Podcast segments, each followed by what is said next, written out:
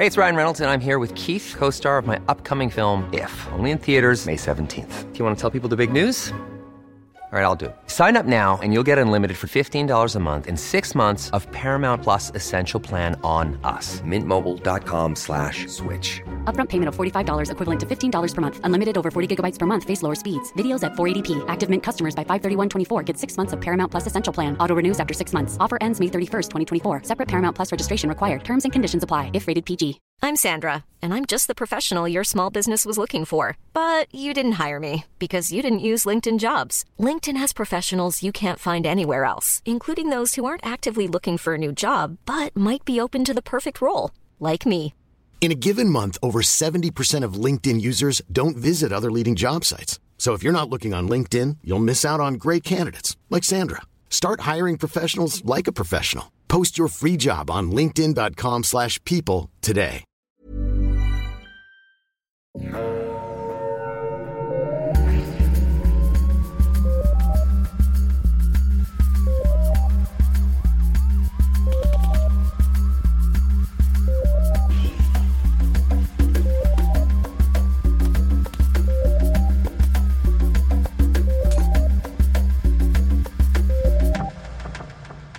Bonjour tout le monde, bienvenue à Un peu de crime dans ton café. Je suis votre animatrice Catherine et aujourd'hui je suis avec Audrey. Bonjour Audrey, comment ça va? Ça va bien, on a pris le bon déjeuner, tout va bien. T'as a mangé un magnifique déjeuner. Là j'ai réalisé, Oui, j'ai fait de l'introspection. d'accord. J'ai réalisé que, je sais que réaliser est un anglicisme. J'ai remarqué que, quand tu commences les émissions, t'es Ouais. comme, bienvenue à Un peu de crime dans ton café, le podcast où on prend un café en parlant de crime. Moi je dis jamais ça. Moi Je je, suis juste sais. comme, allô, vous savez, on est qui? Bonjour, je m'appelle Catherine et je suis avec ma meilleure amie Audrey.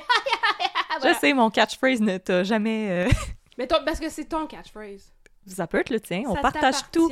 Non, moi, c'est juste faire des, faire des accents étranges au début des C'est émissions. correct Pour aussi. aucune raison. Bonjour. Bienvenue à Un peu de crime dans ton café. Avec Pierre Poilievre. Oh, oh, oh my god, non! non, ne fais pas ça. Nine.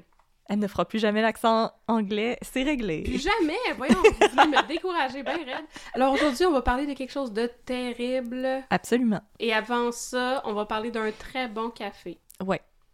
C'est toi qui l'as sélectionné, hein? Non, c'est toi. Non. Mais je veux dire, comme, c'est toi qui l'avais choisi. Tu voulais me donner celle-là à Ouais. cause de sa caractéristique particulière que je vais nommer dans Ouais. un instant. Oui, hein? Ok, ouais, c'est vrai. Mais c'est un café qui nous a été offert par notre charmante auditrice Perle. Oui! Merci. Qui nous a envoyé une boîte de Third Wave Coffee Roasters. Yep. Que j'avais fait un rant sur pourquoi ça s'appelait Third Wave, on est au Québec. Puis là, tu m'avais dit Third Wave, c'est une sorte de café. Puis j'avais dit, mon Dieu, je suis une inculte. je m'en rappelle, regarde, j'ai appris. Et voilà. Ah. Alors, apprend. elle nous avait envoyé une boîte qui avait donc trois échantillons de café. Ben, c'est pas des échantillons, je veux dire, ça fait quand même comme, quoi, 50 grammes, ça, c'est une, quand même une grosse quantité. Ouais, moi, ça m'avait donné quatre tasses. Ben oui, c'est ça. Fait qu'en tout cas, trois grosses quantités de café Yes, euh, qu'on pouvait essayer à la maison. Et là, quand t'as reçu la boîte, tu l'as ouverte et t'as vu ce café-là, puis tu t'es dit, ah, ça, c'est pour Catherine. Parce Ouais. que c'est un café de procédé laver, laver, laver. Savez-vous savonner? Savez-vous savonner? Laver, laver. Fait que là, Faut pas lever le pied. Ça avait mon nom décrit all voilà. over it. Donc, c'est un café lavé, lavé, lavé que j'ai effectivement adoré parce qu'il était tellement prof. Il, il était Il tellement était prof. tellement propre. Il était tellement propre et il goûtait la propreté. Oh, c'est incroyable, ça goûtait le lissol. Ah, c'est- c'est comme Monsieur Net, Monsieur Net. Alors, il s'appelle le King Can, qui est un café torréfié à Montréal le 25 août. C'est récent, ça. quand Ah oui. Mais ça s'appelle le Narval King Can. Fait que je pense que le torréfacteur, c'est Narval, et Ouais. la variété, ouais, c'est ça, leur café, leur variété de café, c'est King Can. C'est un café qui vient de la Colombie et l'Indonésie, fait que c'est comme la meilleure cuisine fusion. Exactement. Donc, ça vient de la région du Huila et du Sumatra, qui est respectivement Oh. en Colombie puis en Indonésie. Et c'est des variétés ancestrales. Fait que c'est un vieux, vieux. café, comme les... Mais moi, c'est parce que j'aime C'est vieux comme Mathusalem. Mais ça me fait penser à... Non, ça me faisait pas penser à Mathusalem, ça me faisait penser aux Heirloom Tomatoes. Puis Ah. Ça, j'aime vraiment ça. Ils ont toutes des formes bizarres, puis ils sont comme toutes déformées. Personne les aime, puis moi, je les aime. Oh. Donc, ça, c'est un vieux café déformé, mais qui est très propre, parce qu'il est lavé trois fois, et qui a des, des notes de chocolat noir et de guimauve grillé. et qui peut être préparé dans toutes les méthodes parce qu'il y a littéralement sept icônes différentes de préparation de café. Fait que là, là-dedans, on a du café filtre, on a du pour-over, on a une machine espresso, on a ce gugus-là que je sais pas c'est quoi. On n'est une pas obligé de toutes les une nommer. cappuccino italienne. Hey! Je fais un effort là pour faire une présentation vraiment variée et détaillée. Et donc, euh, c'est ça. C'est un excellent café, le King Can de Narval. Et le service Third Wave, c'est un service d'abonnement Oui. qui vous permet de découvrir trois cafés de Montréal par mois. Mhm. Et en plus, quand vous abonnez, vous avez un code pour donner une boîte gratuite en cadeau à vos amis. C'est pas beau? Le partage? C'est comme le film payé au suivant, mais Avec sans moins de Kevin morts. Spacey. Avec moins de morts aussi. Puis Kevin Spacey n'est pas inclus, ce qui est vraiment bon pour vous puis votre sécurité. Exactement. Ah!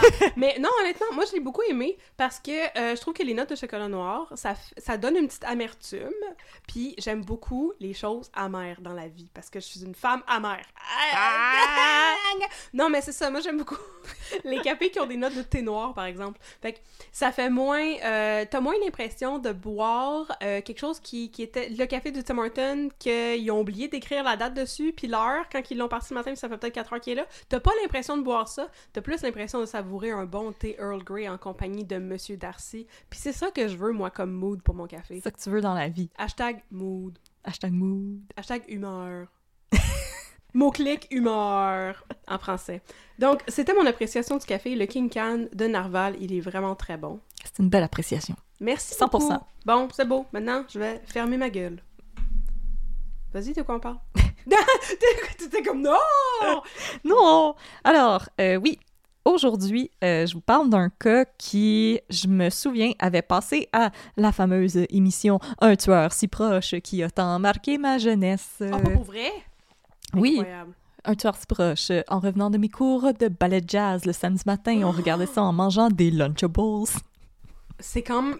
ça, ça, euh, ça baisse vraiment beaucoup le niveau de, de peur et de terreur associé à un tueur si proche. C'est manger des Manger Lunchables, c'est- samedi midi. Ouais, c'est samedi midi dans la cuisine. C'est un bon contexte. T'as- pas, pas vraiment trop peur grâce à ça. Non, c'est ça. Comme écouter un Il fait soleil. pendant le jour. C'est ça. Euh, fait que c'est un épisode qui m'avait beaucoup marqué par son, son honnêtement, son niveau de, de violence. Euh, puis je pensais que ça allait être un cas qui allait être plus connu, mais finalement, j'ai vraiment eu de la misère à trouver des articles. Donc, je me rends compte que c'est pas vraiment un cas qui est si connu que ça. Donc, euh, c'est pour ça que j'ai décidé de m'y attaquer. Mhm. Et aussi parce que, vous le savez, pour Catherine et moi, c'est vraiment important de parler de féminicide pour donner des voix à celles qui ne sont plus là et pour faire un peu de prévention. Alors euh, aujourd'hui, euh, je vais vous parler du pasteur de Huntingdon. Oh non, Oh oui, un pasteur. le pasteur. Oh non, Pas comme Louis Pasteur, là, un pasteur. non, un vrai pasteur. He's like the preacher man. Ah! Alors mes sources... preacher Preacher man? man. Alors, mes sources, je vous l'ai déjà dit, l'épisode s'intitule Le culte de l'horreur, qui fait Ugh. partie de la série Un tueur si proche, Ugh. Et des articles du journal The Gleaner, que je ne connais pas vraiment. Qu'est-ce que c'est ça? C'est ça. C'est un journal anglophone, et de la presse. Et euh, c'est ça? Ah, c'est un journal pas très connu. Ouais, c'est un journal émergent. Ouais, ça, c'est pas très connu. Il y a un certain Patrick Lagacé qui écrit là-dedans. Il a l'air bien swell. Ah, on sait pas trop c'est qui. Yves Boisvert aussi. Ouais, euh, on sait pas trop c'est Ah. qui. On l'a- on n'a jamais parlé de lui. Mais... Euh, je vais tout de suite vous donner mes trigger warnings aussi parce qu'aujourd'hui, ça va être euh, quand même un épisode un peu corsé, même si j'ai fait quand même des efforts pour pas mettre trop de détails sensationnalistes. Alors, dans mes trigger warnings, il y a la violence conjugale, la misogynie et le féminicide. Donc, euh, comme d'habitude, c'est des sujets qui sont assez chauds pour vous. euh, faites attention à vous. Euh, je vais aussi lever le drapeau avant les, les descriptions un peu plus intenses euh, pour que vous puissiez décider euh, si vous voulez les écouter ou pas. C'est à votre discrétion et vous savez, euh, vous faites quand même partie de la communauté Un peu de crime. On accepte tous les, les niveaux ici et c'est très correct de vouloir prendre soin de soi et de vouloir mettre des limites dans la vie. C'est très correct et on respecte ça. Mais j'irais jusqu'à dire que j'ai l'impression que parmi nos auditeuristes, on a beaucoup plus de gens qui sont sensibles au trigger warning que de gens qui aiment vraiment les détails sensationnalistes et très gore. C'est aussi ce que j'ai l'impression. Ben c'est euh, ça, on connaît notre public à ce stade-ci. Voilà. Bon. Puis moi, je trouve que, tu sais, les gens qui disent que les trigger warnings, c'est genre, ah, c'est bébé lala. Ben non, moi, je trouve que c'est donner le choix. Oui. Tout simplement. Comme voici un contenu, voici des avertissements, puis maintenant, comme moi, je me fie sur les gens qui se connaissent, puis qui savent qu'est-ce qu'ils aiment, puis qu'est-ce qu'ils aiment pas. Puis-je raconter une anecdote avant que tu commences? Mais bien sûr. ah. Mais bien sûr. ah. C'est une, une discussion qu'on a beaucoup dans, dans le milieu scolaire, euh, dans le milieu de l'enseignement. Est-ce qu'on donne des trigger warnings avant de faire des livres? Est-ce qu'on doit faire de la mise en contexte avant d'expliquer des œuvres qui sont, mettons, racistes selon nos standards ou misogynes ou des choses comme ça? Puis moi, j'ai euh, fait lire cette année euh, le roman Mélasse de fantaisie de Francis Ouellette, qui est un, très bon roman. C'est un, livre d'autofiction où il parle de son enfance. Il a grandi dans le Centre-Sud, dans un milieu très défavorisé. Et il parle notamment des diverses euh, agressions sexuelles qu'il a vécues quand il était enfant et adolescent. Et il y a un chapitre que moi, à, à ma lecture, j'ai trouvé ça particulièrement choquant. Puis je me suis dit, moi, j'en ai lu beaucoup de choses dans ma vie. Je préférais avertir mes étudiants pour qu'ils aient l'option de passer ce chapitre-là si ça leur tente. Donc, je leur ai dit qu'il y avait un trigger warning, tel chapitre, ils n'étaient pas obligés de le lire. Et par la suite, j'ai fait un sondage une fois qu'on était rendu à ce, à ce bout-là. Et mes étudiants avaient tous choisi de lire le chapitre, mais étaient heureux que j'avais pris la peine de leur signaler qu'il y avait ça.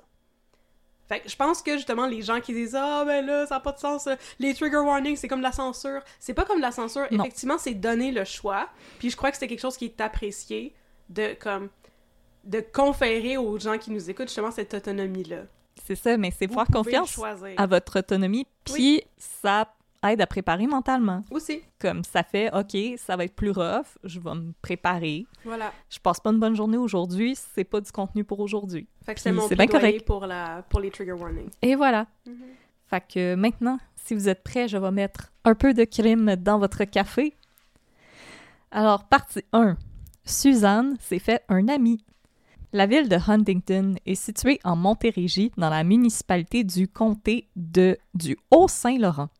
Avec sa population d'environ 2587 habitants, disons que quand t'es fraîchement arrivé, c'est difficile de passer inaperçu. Depuis leur naissance, les sœurs Suzanne et Linda Quinn sont inséparables. Malheureusement, Linda s'est récemment fiancée et depuis, Suzanne se sent un peu seule.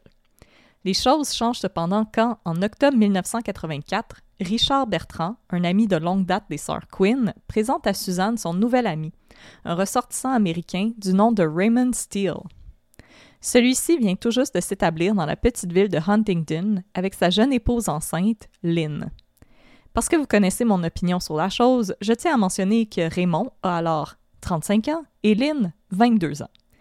Et qu'on est en 1984 et non en 1884. ben c'était plus normal quand même en 1984 aussi Oh, ça m'écœure pareil, puis je tiens à le dire. Je sais, il y a des gens qui sont pas affectés pantoute par, euh, par les différences d'âge. Moi aussi, je trouve que c'est un peu douteux. Ben, c'est parce que je suis plus jeune que lui, puis je sais même pas qu'est-ce que je ferais avec un gars de 22 ans. Tu penses pas qu'il y aurait plus de plus d'endurance, un jeune étalon? Non, je pense qu'il y en aurait moins. Ça se peut, hein? Peut-être qu'il n'y a pas eu assez de pratique, justement. C'est ça. Ah, ben oui, je comprends Ouais. ton argument, parfait. Euh, Eric Bruno. Eric. Les deux hommes se sont rencontrés dans un studio où Richard pratiquait avec son groupe de musique. Impressionnés par le talent de Raymond Steele pour la guitare, les deux hommes se lient rapidement d'amitié et discutent de potentiellement enregistrer de la musique ensemble. N'étant pas elle-même musicienne, c'est plutôt un autre aspect de la vie de Raymond qui interpelle Suzanne Quinn. En effet, c'est à leur deuxième rencontre que Raymond déclare à Suzanne qu'en plus d'être musicien, il est pasteur et fondateur de l'Église universelle de la raison éclairée, et qu'il se sert de sa musique pour enseigner les préceptes de sa religion à la population. Parenthèse, religion ou excuse pour pas payer ses taxes? Oups, je l'ai dit. Selon mes recherches, et je vous fais confiance pour m'envoyer des courriels si je me suis mis le pied dans la bouche jusqu'au genou, l'Église dont Raymond Steele affirme être un fondateur et pasteur serait une sorte de réinterprétation de l'Église universelle de la vie. Fondée en Californie en 1962 par Kirby J. Hensley, c'est une organisation religieuse non dénominative qui a pour doctrine de faire ce qui est juste. Cette Église accepte des individus provenant de tout horizon religieux confondu et est souvent critiquée pour le fait que n'importe qui peut être nommé pasteur ne moyennant aucun frais. D'ailleurs, Tom Hanks est pasteur pour cette Église. Et c'est souvent l'Église auquel les gens vont devenir pasteurs pour pouvoir faire des mariages civils. Ah, c'est intéressant, ça. De retour à notre histoire. Se sentant seule et un peu perdue, Suzanne trouve la présence de Raymond Steele rassurante et ils se voient de deux à trois fois par semaine pour discuter de tout et de rien. De plus, Raymond aussi se sent seul depuis que sa jeune épouse l'a quitté après avoir donné naissance à leur tout premier enfant. Je cite Suzanne, Raymond me disait qu'en fumant du hashish, on pouvait s'élever spirituellement et se rapprocher du monde des esprits. Il me disait aussi souvent qu'il voulait devenir plus spirituel pour parvenir à contrôler les esprits, particulièrement ceux des membres du gouvernement. Ils avaient corrompu l'esprit de sa femme, Lynn, au point où celle-ci en est venue à le quitter. Ok, mais là. euh, Toutes des choses vraiment normales à dire à un nouvel ami. Ben là, oui, c'est. Euh... Sir, this is a Wendy's. mais oui, ok, non, c'est un peu trop d'informations, mais je veux dire aussi son affaire de hashish pour euh, se rapprocher de. Des esprits. Ben, ça, tu vois ça sonne comme Charles Manson? Un mais petit peu, avec oui. du LSD, lui, à place. Ok, bon, ben, c'est ça. Je me demandais si. euh, J'étais la seule à avoir des parallèles. Non, j'en ai vu beaucoup. Ah, intéressant! Ainsi, selon Raymond Steele, sa femme était possédée et le gouvernement avait pris possession de son esprit parce que tous les membres du gouvernement étaient également possédés. Quoi? Avouez que vous vous attendiez pas à ce que l'histoire devienne aussi weird aussi vite. Ben non, absolument pas, voyons. donc. Voyons, il y a comme pas eu de... Ça ressemble pas au contexte normal d'un tueur Ouais. proche que c'est comme on est à la tuque, voici la famille Tremblay. c'est comme, je sais pas, d'habitude, Ils avaient l'air d'une famille heureuse. Oui! Mais l'étaient-ils vraiment? They were the perfect couple. Tout- Da, da, da. Ils avaient l'air tellement gentils, on n'aurait jamais pensé qu'il serait arrivé telle affaire. Ah, c'est vrai que c'est tout en ça un tueur si proche. Je Oui. m'attendais pas, pas tout à. Parce que ça part en couille en bon français. Aussi rapidement. Aussi vite que ça. Alors, malgré les discours parfois étranges et décousus de Steele, Suzanne l'apprécie tout de même et continue de passer régulièrement du temps en sa compagnie. J'aimais avoir un homme comme lui dans ma vie pour me donner des conseils sur comment être heureuse. En fumant du pot? En fumant du pot. Ok. Écoute, les poteurs, on quoi- vous salue. oui, non, absolument, mais je veux dire, c'est quoi les autres conseils? Parce que, me semble, ça prend Ah, mais je vais te le dire. Ah, excuse- excusez, excusez. Raymond explique à Suzanne que si elle est triste et désorientée, c'est parce qu'elle est une descendante de Ève, celle qui s'est laissée corrompre par le diable qui l'a convaincue de manger le fruit défendu. Il déclare ensuite à Suzanne qu'en tant que descendant d'Adam, il pourra la guider vers le droit chemin et remettre de l'ordre dans sa vie. Suivant les directives de Raymond, Suzanne quitte le domicile familial et emménage dans son propre appartement. Selon le pasteur, avoir des responsabilités permettrait à Suzanne de prendre son destin en main. Le jour du déménagement, même si Raymond ne fait pas grand-chose pour aider sa nouvelle amie, il y fera la rencontre de sa jeune sœur, Linda. Le 24 décembre au soir, Linda Quinn organise une fête pour célébrer ses fiançailles. Suzanne demande alors à sa sœur si Raymond peut l'accompagner puisque celui-ci est seul à la maison suite au départ de son épouse. Linda accepte et va même demander à Steele de bénir sa bague de fiançailles. Ok. Oui, il y avait beaucoup d'informations. Beaucoup, oui, c'est ça. Partie 2. Ce que Suzanne ignorait et le trigger warning pour violence conjugale. Marcel la jeunesse n'a que 13 ans quand Raymond Steele et sa jeune épouse s'établissent dans la maison voisine à celle de ses parents à God Manchester en 1984. À quoi? God Manchester. C'est une ville, ça? Oui, God Manchester, c'est une municipalité du Québec située en périphérie de Huntington. En périphérie d'une ville de 2000 personnes. Exactement. Ça, ça- sonne petit, ça. C'est petit, petit, Ah, petit, bon, petit. d'accord, je me demandais si... ouais.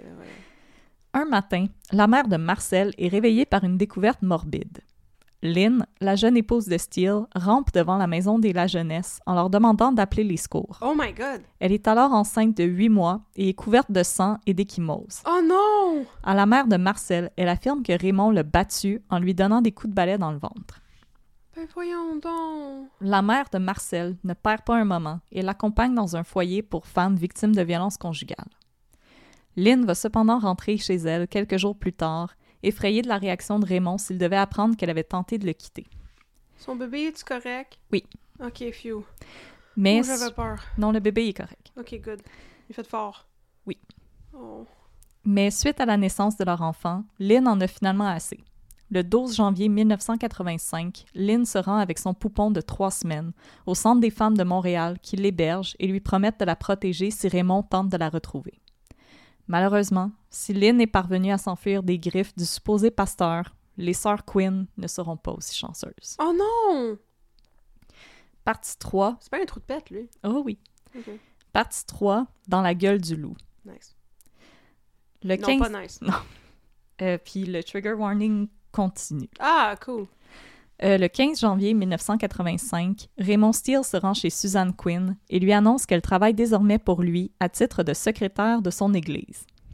En passant, Catherine, t'es la secrétaire de mon église maintenant. Ah, nice, je savais pas. Cool. Ça vient même, avec, euh, Je te avec donne un une promotion! Ah! Ça vient avec une dactylo. Cool! J'ai vraiment hâte! Il y a des gens qui nous ont écrit pour nous dire qu'ils utilisaient les dactylos Ouais. quotidiennement. J'étais comme, wow! Nice, je savais pas ça! Euh, il lui demande ensuite de l'accompagner au garage pour qu'il lui fasse réparer son Jeep. Suzanne le suit. Depuis le départ de Lynn, trois jours auparavant, Raymond se montre de plus en plus agressif avec son entourage et Suzanne préfère ne pas jeter d'huile sur le feu. Mm. En attendant que le Jeep soit prêt, Suzanne et Raymond se rendent dans un café.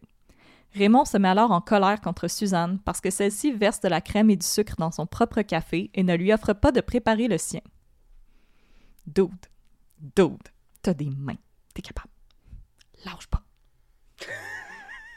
Il m'a alors dit qu'il ne Oh voulait plus de mon amitié et qu'à partir de ce moment, je devais plutôt l'appeler monsieur parce qu'il n'était pas mon ami, mais mon patron. Oh, ça part mal. Ça va pas bien. Non, vraiment pas. Après avoir fustigé Suzanne au sujet de son apparence et de sa posture, puis là, je me rends compte que je suis vraiment assez tout croche, Steele demande finalement à la jeune femme si elle veut vraiment travailler pour lui. Celle-ci lui répond alors que non, ça ne l'intéresse pas. Agité, Raymond aperçoit alors un corbillard qui, qui passe tout près des fenêtres du café. Le pointant du doigt, il informe Suzanne que demain, c'est elle qui se trouverait à l'intérieur du véhicule. What? Ensuite, il lui demande d'appeler sa sœur Linda. Tu parles et- d'un timing pareil. C'est Comme ça arrive vraiment comme vraiment spécial. Ça arrive très rarement que je croise un corbillard dans la vie. Moi aussi. Ça m'est pas arrivé récemment. Non, moi ça m'est arrivé récemment. Il y en avait un à côté de l'école l'autre. Ah! Je sais pas pourquoi. Le seul corbillard que j'ai vu, c'est Ah. une influenceuse que je suis sur les réseaux sociaux qui Non. conduit un corbillard. Ah, intéressant, ok. J'avais j'avais peur un peu. Euh, il lui demande alors d'appeler sa sœur Linda et, le- et de lui demander de venir les rejoindre au café. Dix minutes plus tard, Linda Quinn se joint à sa sœur et Raymond Steele qui l'informe que c'est à cause de Suzanne que sa femme l'a laissé. Il l'informe par la suite qu'elle est désormais sa secrétaire et qu'elle travaille pour son église. Il lui dit que parce qu'elle est sa secrétaire, qu'elle devra l'aider à passer des coups de fil pour tenter de retrouver sa femme, Lynn. C'est pas ça que ça fait, une secrétaire d'église, mais c'est correct. En tout cas, Je sais même pas si ça existe, une secrétaire d'église. je- s'il y a des Ça gens il doit en Ben, je pense que oui, il y a une organisation quand même qui se fait derrière euh, les Ouais. églises, mais moi, c'est juste... Pourquoi t'as appelé ta sœur quand il agit de même, Mais... il vient te demander, t'as-tu goût de travailler pour moi? Puis t'es comme non. puis qui te menace qu'il va te tuer? Puis là, t'appelles ta sœur. En tout cas, mais bon, ici, on n'est pas dans le jugement, là, mais il y a comme une décision que je comprends pas fort ici. Mhm. Le trio se sépare et Suzanne demeure sans nouvelles de sa sœur et Raymond pendant plusieurs heures. Le lendemain, convaincue que Linda s'est rendue chez Raymond pour l'aider à retrouver Lynn, Suzanne tente de téléphoner chez Raymond pour parler à sa sœur. Malheureusement, la ligne est engagée. C'est finalement vers 6 heures du soir que Raymond répond enfin au téléphone. Il informe Suzanne que lui et Linda ne sont pas parvenus à rejoindre Lynn et que Linda est partie. Il lui demande ensuite si elle est disponible pour venir l'aider. Parce que Raymond lui semble calme, elle accepte. Vers 20h30, Raymond se rend chez Suzanne au volant de la voiture de Linda. Étonnée, Suzanne demande à Raymond pourquoi il conduit la voiture de Linda si celle-ci n'est plus chez lui. Raymond lui rétorque que Linda devait se rendre à Ottawa pour son travail et qu'elle lui avait demandé d'aller la reconduire au terminus d'autobus. Puisqu'elle n'en aurait pas besoin, elle lui avait permis de garder sa voiture pendant qu'elle serait partie. La panique saisit alors Suzanne. Récemment fiancée, il est impossible que sa sœur Linda ait simplement quitté la ville pour se rendre à Ottawa. Impossible aussi qu'elle soit partie sans lui dire, elles étaient si proches. Inquiète de la réaction de Raymond si elle osait poser plus de questions, Suzanne préfère ne rien dire. En route vers le domicile de Steele, ils font un arrêt dans un dépanneur pour y acheter des produits nettoyants. Oh. Finalement, c'est aux alentours de 21 heures qu'ils arrivent chez Steele. Richard Bertrand est sur place et Suzanne remarque tout de suite que celui-ci a l'air troublé, traumatisé même. Quand elle tente de lui demander s'il va bien, celui-ci demeure muet, comme s'il attendait que Raymond lui, demande la- euh, lui donne la permission de parler. Finalement, Raymond ordonne à Suzanne de lui préparer à souper avant de saisir une bouteille de lissol qu'il utilise pour asperger le visage de Richard en hurlant que celui-ci est possédé et que les gens possédés empestent. Du Lysol? Du Lysol, comme Wesh! du désinfectant, Oui, il a sprayé ça d'en face. dans le visage. Pauvre lui. Il était-tu correct après? Richard, il va en manger une maudite. J'aime pas ça, ce soir-là, madame. Non. Terrorisé. Oui, désolé. Ok. On fait du true crime. C'est vrai, fallait que je m'en rappelle. Terrorisée, Suzanne se rend à la cuisine et prépare en vitesse un repas pour elle-même, Raymond et Richard. Richard ne parle toujours pas et ne touche pas à son assiette. Énervé, Raymond demande à Richard d'aller s'étendre sur le ventre dans la cuisine. Le jeune homme obéit et Raymond le suit et se met à sauter sur son dos. Oh my god! Suzanne tente de séparer les deux hommes et Raymond confie alors que Su- à Suzanne que Richard a tué Linda et lui demande si elle veut le tuer pour se venger. Suzanne est estomaquée. Elle répond que non. Raymond n'en a cependant pas fini avec Richard. Il saisit un fouet et le frappe à une vingtaine de reprises. Oh my god! Pendant ce temps, Suzanne ne sait pas quoi faire. Les choses empirent alors quand Raymond saisit Richard et le force à s'étendre sur le sofa dans le salon. Il saisit alors une bouilloire et verse de l'eau bouillante sur le ventre de Richard pour le forcer à confesser son meurtre. Ben voyons donc! Puisque Richard ne dit toujours rien, Raymond finit par admettre à Suzanne que c'est lui qui a tué Linda. Il lui explique que celle-ci était une sorcière possédée par le démon et qu'il n'avait pas eu le choix de le faire, que c'était pour son bien. Puis, comme si de rien n'était, il lui demande de l'aide pour conduire Richard chez lui. Quand il rentre, chez Steele après avoir déposé Richard chez lui, Suzanne insiste. Elle veut savoir ce qui est réellement arrivé à sa sœur. Mais Raymond ne fait que s'énerver et refuse de répondre à ses questions. Après qu'il se soit couché, Suzanne fera la découverte de la bague de fiançailles de sa sœur sur le sol de la cuisine. Elle l'enfile et se dit qu'elle ne la retirera plus jamais. Le lendemain matin, Raymond informe Suzanne qu'il quitte pour faire une commission. Il lui dit que si elle veut rester en vie, elle doit rester assise à table en silence pendant qu'il est parti. Malgré la terreur qui la paralyse, Suzanne attend que Raymond soit bel et bien parti et s'enfuit sans même prendre son manteau chez les voisins du supposé pasteur. C'est là qu'elle appelle la police et les informe qu'elle croit que Steele a tué sa sœur, Linda. Quand les policiers arrivent chez Steele, celui-ci les attend assis en sous-vêtements sur une chaise de sa cuisine. S'il ne résiste pas à son arrestation, il informe tout de même les policiers qu'il compte les traîner en justice pour lui avoir, pour lui avoir enlevé son épouse et son enfant. En fouillant le domicile de Steele, les policiers feront plusieurs macabres découvertes. Parmi elles, dans un coffre en cèdre situé derrière une serre, le corps de Linda Quinn. Partie 4. C'est quoi les autres macabres coup? Je vais venir à ça dans le témoignage de Richard. Trigger warning euh, rouge foncé. Même s'il refuse une évaluation psychiatrique afin de plaider la non-responsabilité pour raison d'aliénation mentale, Raymond Steele tente par tous les moyens de ralentir les procédures juridiques. Ben oui. Tout d'abord, il refuse que son procès ait lieu à Valleyfield, persuadé qu'il sera impossible qu'il y soit jugé de manière juste. Selon lui, la presse aurait véhiculé toutes sortes d'informations fausses à son sujet, notamment qu'il se serait adonné à des rituels sataniques, résultant en de nombreuses menaces de mort à l'endroit de l'accusé.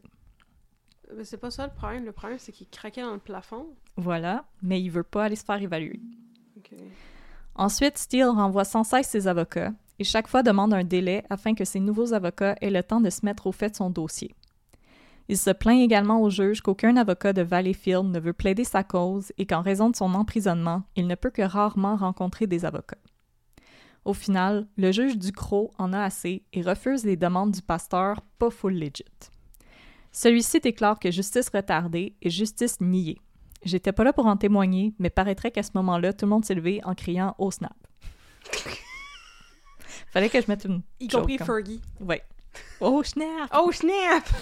Le 4 novembre, le procès de Raymond Steele pour le meurtre au premier degré de Linda Quinn débute au palais de justice de Valleyfield devant un jury formé de huit hommes et quatre femmes. Il est présidé par le juge Ducrot, la couronne est représentée par maître Assad et la défense est assurée par les maîtres Asselin et Sylvain. Sylvain, c'est son nom de famille. Le premier témoin à la barre est Robert Baudry, un technicien en scène de crime. Oh. La nuit du 17 au 18 janvier 1985, celui-ci s'est rendu au domicile de l'accusé dans le comté de God-Manchester. En tout, celui-ci présente 21 photos prises sur les lieux du crime, dont une montrant le corps de Quinn dans le coffre en cèdre. Ensuite, on entend le témoignage de Jean-Marc Quinn, frère de Suzanne et Linda. Celui-ci raconte que le 19 janvier, il a dû se rendre à la morgue pour identifier le corps de sa sœur. Questionné par les avocats de Steele, celui-ci explique qu'il était demeuré sans nouvelles de sa sœur pendant plus d'une semaine. Il déclare aussi que celle-ci vivait avec son conjoint, Ghislain, depuis maintenant six ans et qu'elle s'entendait bien avec toute sa famille. Il confirme aussi que Steele était présent le 24 décembre 1984 au soir, quand Linda et Ghislain ont annoncé leur fiançailles à leur entourage. Selon lui, Steele était alors le cavalier de Suzanne, et c'est Linda et Ghislain qui les auraient raccompagnés chez Steele lorsque la fête s'est terminée. Vient ensuite le tour du coroner Claude Potel du laboratoire de sciences judiciaires et de médecine légale de témoigner. Selon lui, au fond du coffre dans lequel le corps de Quinn a été retrouvé, se trouvait une importante quantité de sang glacé. Le corps lui-même avait été rigidifié par le froid ambiant. Au cours de l'autopsie, l'expert médico-légal a observé que le corps avait trois marques à son cou, sept marques similaires aux chevilles. Selon lui, les blessures indiquent que la victime était ligotée au moment de sa mort. Le corps comportait également sept coups de couteau, dont un fatal, et une cinquantaine de morsures faites par les chiens de garde de Steele. Puis, euh, extra trigger warning pour la prochaine ligne. Au moment de son décès, Linda Quinn était enceinte de huit semaines. L'expert détermine que la cause de la mort est un choc hémorragique suite à de nombreuses coupures et lacérations. C'est ensuite au témoin clé, Richard Bertrand, de témoigner. Celui-ci raconte avoir fait la rencontre de Steele en 1984 quand il avait 22 ans et qu'il répétait avec son groupe de musique. Les deux hommes se seraient liés d'amitié en raison de leur passion commune pour la musique. Intéressé à fonder un groupe avec Steele, Bertrand a commencé à le voir régulièrement.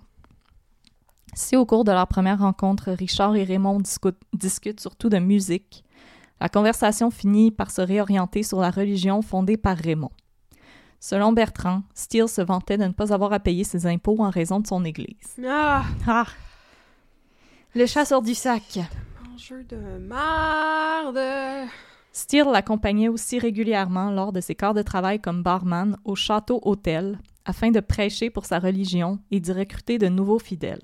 C'est par ailleurs là qu'il a fait la connaissance de Suzanne. Environ un mois après leur rencontre, Raymond propose à Richard de travailler comme directeur pour son église.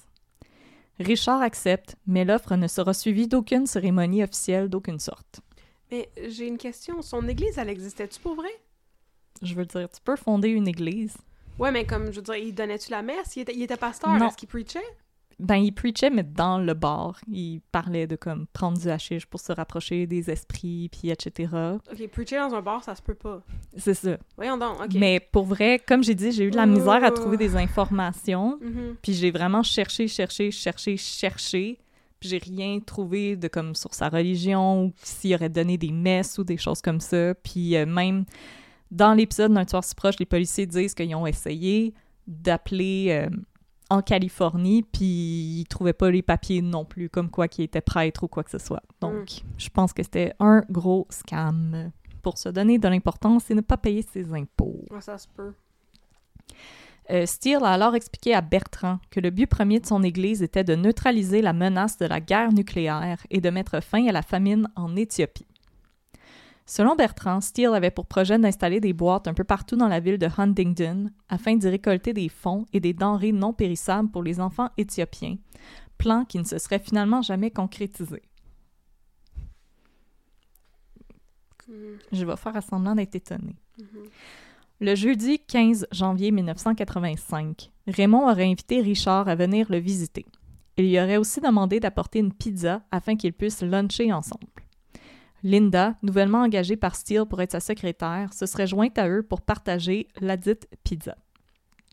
Aux alentours de 18 heures, après avoir mangé, Richard sort de table et va prendre une douche, ce qui veut dire qu'il devait manger vraiment mal. Quand il en ressort, quelques moments plus tard, il entend Raymond demander à Linda sur un ton agressif et accusateur si celle-ci était une sorcière. La querelle semble toutefois se résorber et Linda quitte le domicile de Raymond aux alentours de 20 heures. Pour sa part, Richard reste et dort sur le sofa. Le lendemain matin, soit le vendredi 16 janvier, Steele demande à Richard de quitter son emploi de barman au château-hôtel pour se consacrer à temps plein à son église. Parce que Bertrand craignait que Raymond ne mette fin à leur projet de musique, il accepte et téléphone à son patron pour l'informer qu'il ne viendra plus travailler. Une fois la chose faite, Richard sort couper du bois pour alimenter le four de la résidence. Et là, Catherine, je vais Mm. te demander de quitter ton emploi Mhm. pour te donner à temps plein au podcast. Non. D'accord. Parce que le podcast, c'est un meilleur projet que son église. Fait que je trouve que la comparaison est vraiment euh, insultante pour notre podcast. Ouais, c'est vrai. Bon, voilà, c'est juste ça que je voulais dire. Ça, je le ferai avec grand plaisir, OK? OK. Mais c'est pas la même chose que preacher dans le bar, que Non. tu veux prendre du hashish. C'est pas la Ta job est un peu plus legit. Ma job à moi? Oui. Ouais, ben notre job de podcasting est plus legit que son église aussi. Aussi. Ben, c'est ça que je voulais C'est dire. ça. Puis je veux dire à quel point que tu voulais te partir un band, Richard, là, comme les nerfs, esti. Oh, mais il était un gros fan de métal. C'était une grosse fan de métal, puis il voulait absolument se partir son cover Ouais. band de Metallica. Ouais. Check là, mes cheveux ils commencent à être assez longs, là. Metallica. Metallica. Aux alentours de midi, Steele demande à Richard de téléphoner à Linda Quinn pour lui demander qu'elle vienne leur apporter une pinte de lait et des cigarettes. Le régime de Kate Moss, j'imagine. Selon Richard, à- Arc. Ouais, arc. Selon Richard, à son arrivée, Linda était de bonne humeur, mais Steele semblait nerveux. Celui-ci ordonne à Richard d'aller pelleter le terrain et de le laisser seul avec Linda. Puis là, la parade de Red Flag revient. Vingt minutes plus tard, Richard a terminé de pelleter et rentre dans la maison pour se réchauffer et manger. Raymond le chasse cependant, prétextant qu'il restait encore de la neige à pelleter. Ouais. Ouais, va pelleter toute God Manchester. C'est Ouais. cinq maisons. Oui, c'est ça, j'allais dire. Anyway, il y a juste cinq maisons ici. Il y a peut-être des gens de Huntington qui nous écoutent. Est-ce qu'il y a des gens de God Manchester qui nous écoutent? Je sais pas. Sur des gens de Valleyfield, absolument. Huntington, peut-être. God Manchester? Ça existe encore, Gold Manchester? Je pense que oui. Ah ben, ok. C'est encore là, sur Internet. Ah ben, c'est le fun, ça. Euh, Richard obtempère et revient 30 minutes plus tard. Ok, fait qu'il en restait vraiment. Oui, il en restait vraiment. Ah, Richard, ta Richard. Fais ta job, là. Hey. Euh, il entend alors Raymond et Linda se quereller. Oh non. Selon Richard, Raymond reprochait à Linda de ne pas vouloir de son amour. Les choses dérapent et Raymond saisit le sac à main de Linda pour en répandre le contenu dans le four à bois.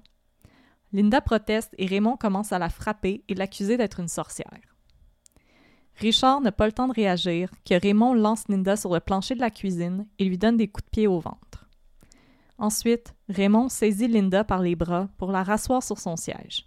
Une fois Linda installée, Raymond la frappe au visage avec le manche d'un couteau qui traînait sur la table. Linda crie, le supplie d'arrêter. Selon Richard, c'est à ce moment que Raymond aurait saisi Linda pour l'amener au sous-sol de la résidence, où il l'enferme dans un coffre en bois. Il demande ensuite de l'aide à Richard pour placer une unité d'air climatisé sur le coffre afin de l'empêcher d'en sortir.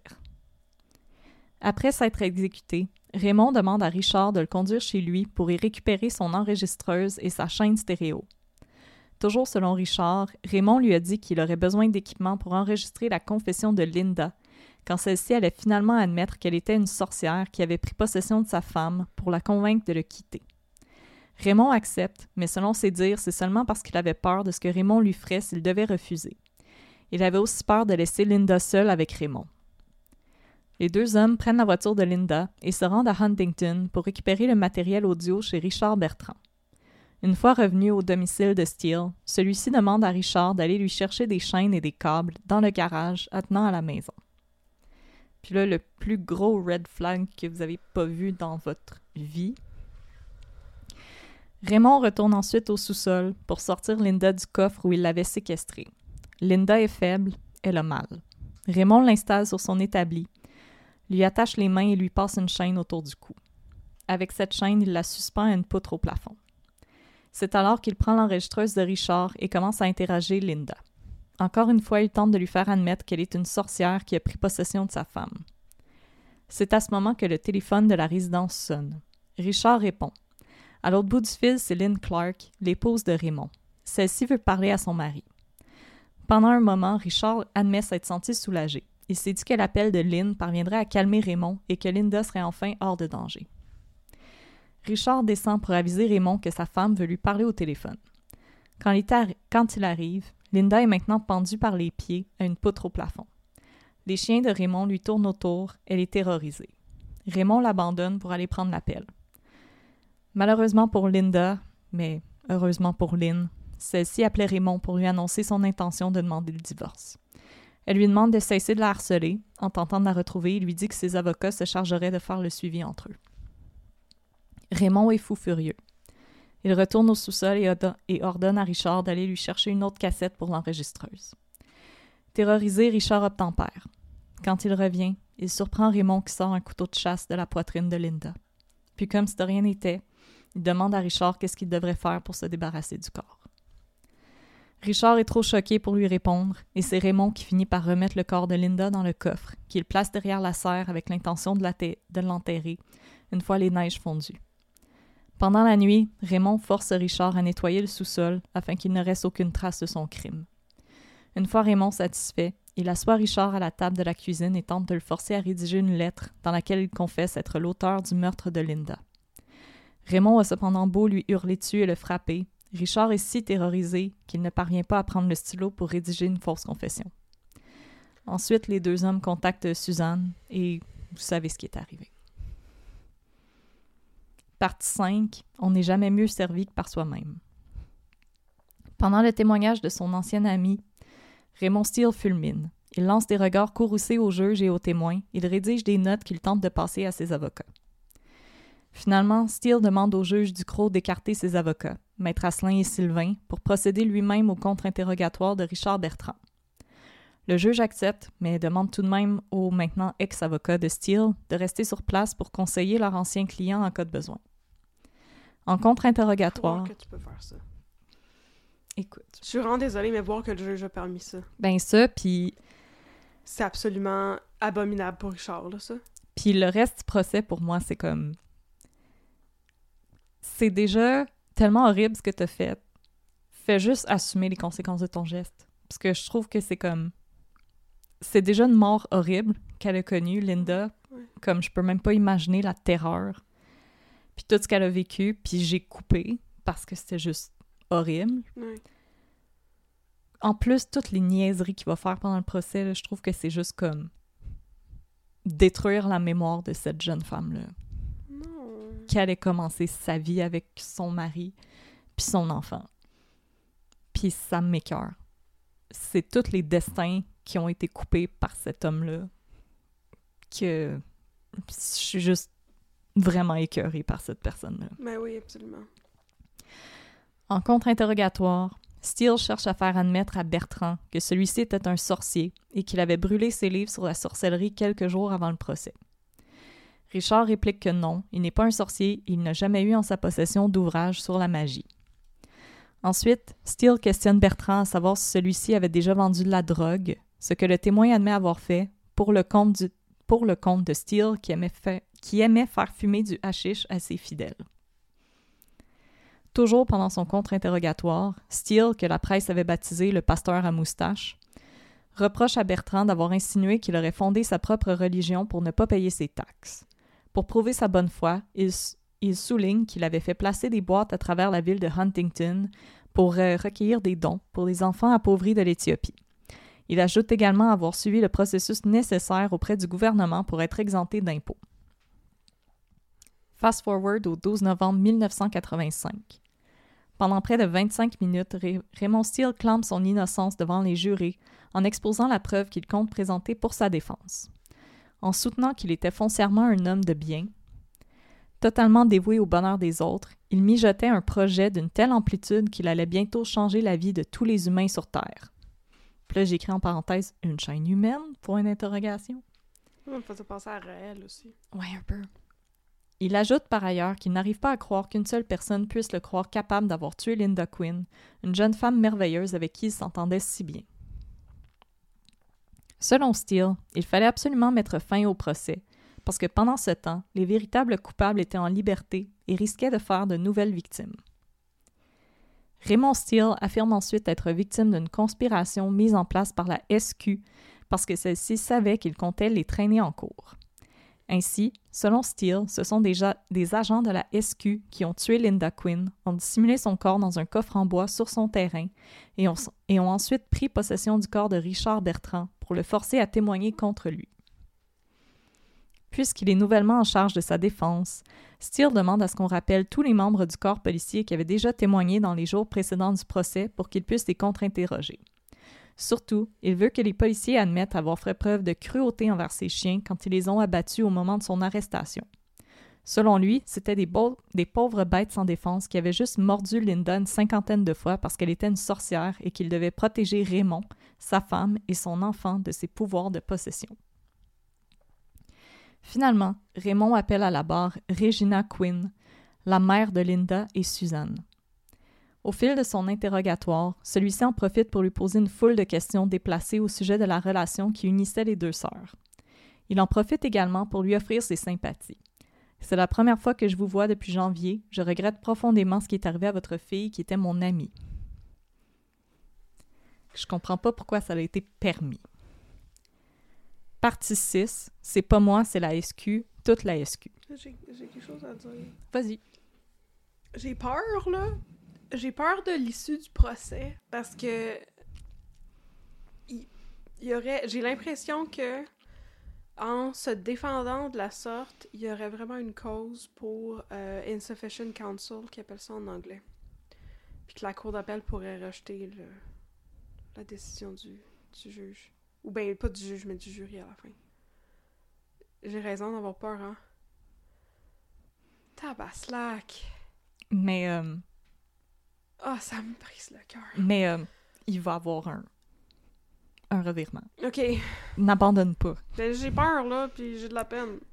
Il va, ça va bien finir. Bien. Ça dépend. A-tu été suspendu par les pieds, poignardé dans le chest, puis euh, mordu par des chiens? Que... Moi, ça, ça pour moi, finir bien, là. Ouais. Euh, donc, euh, je vais citer la presse. Oh mon Dieu. Même s'il avait fondé, outre sa religion, un Royal Order destiné à provoquer l'unité entre tous les hommes, Steele semble être lui-même loin d'aspirer à la symbiose avec les policiers en général et la SQ en particulier. Ainsi, Steele informe la salle de son intention de poursuivre la SQ pour 5 millions de dollars. Aujourd'hui, c'est 12 500 000. Il rassure cependant la salle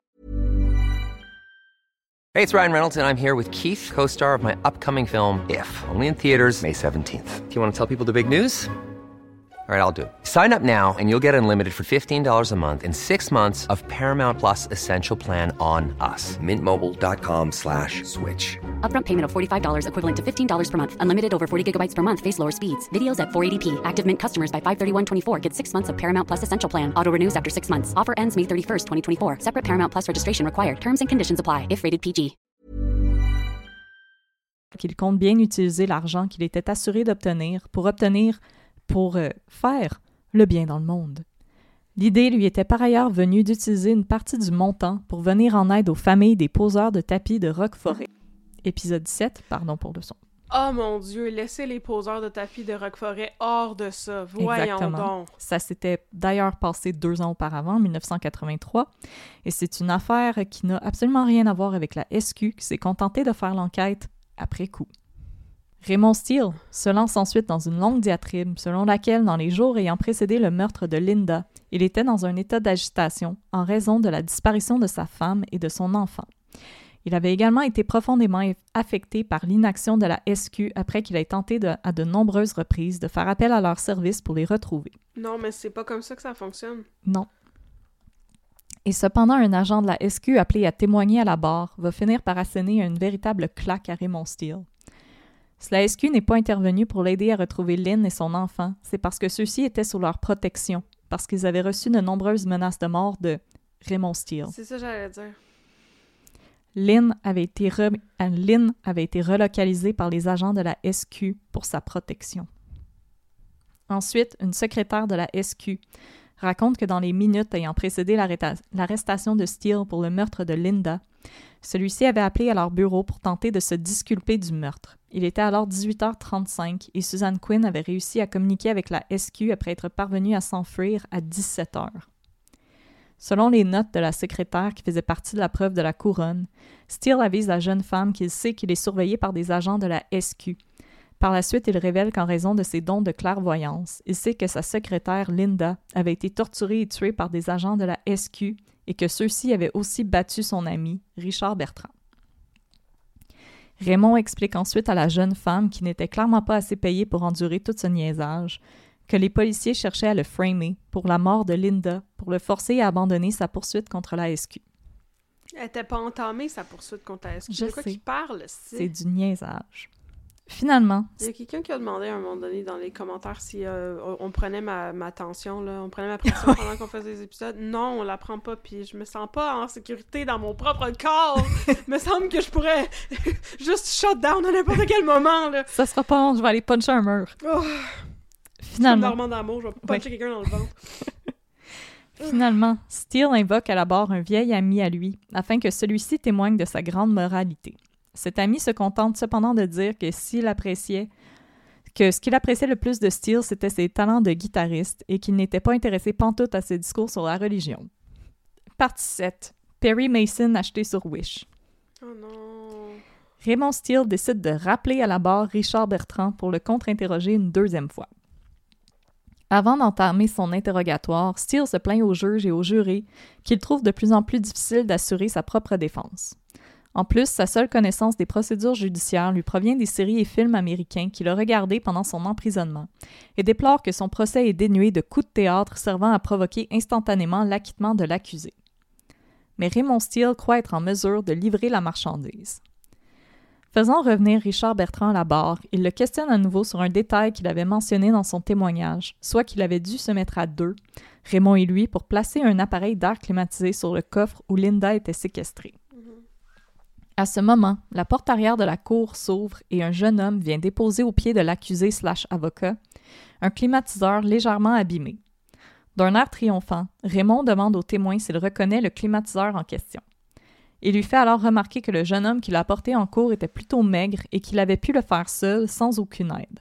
Il rappelle aussi à Richard que lui était assez costaud et qu'il avait l'habitude de soulever des caisses de 24 quand il travaillait comme barman. Le procureur de la couronne objecte cependant et rappelle au témoin qu'il n'a pas à répondre aux questions de Steele puisque l'appareil n'était pas un exhibit légalement inscrit au dossier. Le juge du Croc renchérit et rappelle à Steele que les règles de la preuve sont strictes et qu'on ne peut pas se permettre en cours les raccourcis utilisés à la télé ou, au cinéma. Il lui rappelle aussi que Perry Mason est mort depuis longtemps. Oh my god, the disrespect. Des faits. Ils ont fait une nouvelle série de Perry Mason. Sur, euh, c'est sur Crave. Ouais. Fait que c'est par HBO. Ouais. Euh, Steele doit demander au jeune homme de revenir pour enlever l'appareil qui traînait sur le plancher. Partie 8. Non, mais je vous jure que c'est la SQ. Le 13 novembre 1985, Raymond Steele décide que sa preuve est close et entame sa plaidoirie. Je cite la presse. Les larmes aux yeux à certains moments, les lèvres souvent frémissantes, il ne s'est pas emporté une seule fois en tentant de convaincre le jury qu'il ne pouvait être l'auteur de ce crime horrible, alors que, dans le petit monde qui évoluait autour de lui, dans son petit domaine de God Manchester près de Huntington, il y avait d'autres personnes qui auraient pu avoir intérêt à tuer Linda ou à le faire tuer lui. Selon Steele, la police serait parvenue à démasquer le vrai coupable si elle avait mené une enquête de façon plus professionnelle. À ce sujet, il souligne encore une fois que les agents de la SQ avaient eu tout intérêt à ignorer certaines pistes afin de concentrer leurs efforts sur Steele pour le forcer à abandonner sa poursuite. Ensuite, Steele rappelle à la cour que son ami Richard Bertrand s'était retrouvé seul avec la victime pendant de longues minutes avec ses chiens. Il se contente de dire ça, mais je pense que vous comprenez ce qu'il essayait de faire parce que nos auditoristes sont les meilleurs. Selon lui, il estime avoir présenté assez d'éléments aux membres du jury pour démontrer qu'un doute raisonnable persistait autour de sa culpabilité. Essuyant une dernière larme, il déclare Il vaut parfois mieux acquitter trois coupables que de condamner un seul innocent. Pour sa part, le procureur de la couronne, Maître Assad, ne mâche pas ses mots à l'endroit de l'accusé.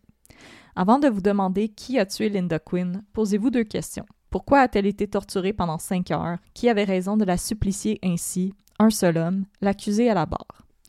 Selon Maître Assad, seul Raymond Steele était dans un état de frustration et de rage pouvant provoquer le crime qui s'est déroulé le 16 janvier. Le procureur résume ainsi sa preuve. À ce moment-là, le bizarre pasteur de la banlieue de Huntington est désespéré par le départ de sa femme. Il est frustré par ce qu'il croit être l'inaction des policiers. Au surplus, sa jeune secrétaire, qui l'a nouvellement embauché, refuse ses avances. Il passe alors par une période d'extrême violence, torture de la jeune femme et sévices atroces sur la personne de Richard Bertrand. Maître Assad conclut en affirmant que Steele a tué Linda Quinn et a tenté de se débarrasser de Richard Bertrand, qu'il considérait comme un témoin gênant. Partie 9. La sentence du pasteur. Le 16 novembre 1985, après avoir délibéré pendant seulement quatre heures, le jury est prêt à annoncer son verdict. Raymond Steele est coupable du meurtre non prémédité de Linda Quinn. Dans le box des accusés, Raymond Steele demeure impassible quand le juge Ducrot le condamne à la prison à perpétuité, sans possibilité de libération conditionnelle avant 25 ans. Le 19 novembre 1985, Steele fait connaître son intention d'aller en appel. Avant de prendre en main sa propre cause, Steele avait demandé au juge de lui permettre de se faire examiner par des psychiatres afin de déterminer s'il était apte à, à se défendre, demande qui lui avait été refusée.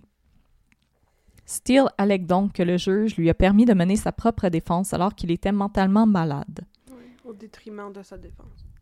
Cependant, avant de congédier ses avocats, ceux-ci avaient demandé à ce que Steele soit examiné par un psychiatre, mais Steele avait refusé parce qu'il ne voulait pas présenter de défense pour aliénation mentale. Le pasteur craignait que ceci n'entache sa réputation de prêtre. Mais moi, je dis ça de même, depuis l'Inquisition espagnole, personne n'a jamais trouvé ça cool, un pasteur qui torture puis qui tue du monde, en plus d'être un batteur de femmes. Ben, même pendant l'Inquisition espagnole, on trouvait pas ça cool, mais... Voilà. T'as lu la prochaine ligne de mon texte? Ah ben! Toujours selon la requête de Steele, le juge aurait également fait preuve de partialité en faisant des commentaires défavorables sur l'accusé, en plus de faire des remarques sarcastiques à son sujet. Impatient à l'égard de Steele qu'il forçait à accélérer pendant ses contre-interrogatoires, le juge aurait dit à de nombreuses reprises au jury que l'accusé était intelligent et brillant, incartant ainsi toute possibilité pour Steele de présenter une défense d'aliénation mentale. Le 14 février 1991, la Cour d'appel annule la condamnation de Steele après avoir conclu que le juge Ducrot avait en effet commis des erreurs graves. Selon la décision rendue par la Cour, le juge Ducrot avait forcé les avocats de Steele à continuer de le défendre, même si ceux-ci n'avaient pas eu le temps de se familiariser avec son dossier et même si Steele ne voulait plus d'eux. La Cour estime ainsi que le juge Ducrot a refusé que l'on discute de l'aptitude de Steele à subir un procès, et ce même si Steele avait des antécédents en psychiatrie et que des psychiatres avaient émis des, doutes sérieux quant à la santé mentale du condamné. Freaking juge du gros. On annonce alors la tenue d'un nouveau procès. Ah ben! Le 19 novembre 1991, il y aura enfin ce coup de théâtre que Steele désirait tant. Rassure-toi, Catherine, que j'ai écrit dans mon texte. Je suis pas rassurée, je suis sur le bord de brailler, là. Faisant sans doute la première affaire honnête de toute sa maudite vie pathétique, Raymond Steele avoue devant la cour avoir tué Linda Quinn. Puisque Steele était déjà emprisonné depuis six ans, le juge le condamne à encore passer au moins dix ans derrière les barreaux avant de pouvoir être admissible à une libération conditionnelle. Épilogue. Huntington se mobilise. Après son arrestation, la ville de Huntington a fait comprendre à Steele qu'il n'est plus la bienvenue chez eux. Alors qu'il était en attente de son procès, son domicile est rasé par un incendie vraisemblablement d'origine criminelle. Le 29 février 2008, après 23 ans passés derrière les barreaux, on annonce que Raymond Steele aura droit à une libération conditionnelle de 48 heures par mois non, non, non, non, non. La décision soulève un tollé parmi la population de Huntington. Ouais, tu m'étonnes. Ça soulève un tollé euh, parmi moi-même maintenant. Autour de cette petite table de, de deux personnes. Oui, on a un tollé. Le maire de l'époque, le polarisant Stéphane Gendron, Ah ben oui, c'est vrai. déclare son intention de faire adopter une résolution par la ville pour s'opposer à la libération conditionnelle du pasteur déchu. Il entend aussi lancer une pétition contre le retour dans sa ville du meurtrier, pétition qui est toujours disponible en ligne en passant. Si une travailleuse sociale déclare que la décision n'a pas été prise à la, légère et témoigne de la bonne volonté dont Steele a fait preuve pendant sa période d'emprisonnement, Stéphane Gendron n'est pas de cet avis. Je vais finir sur une citation de Stéphane Gendron. On va rencontrer les propriétaires des résidences à la limite de la ville pour leur dire de ne pas, de ne pas lui vendre ou louer.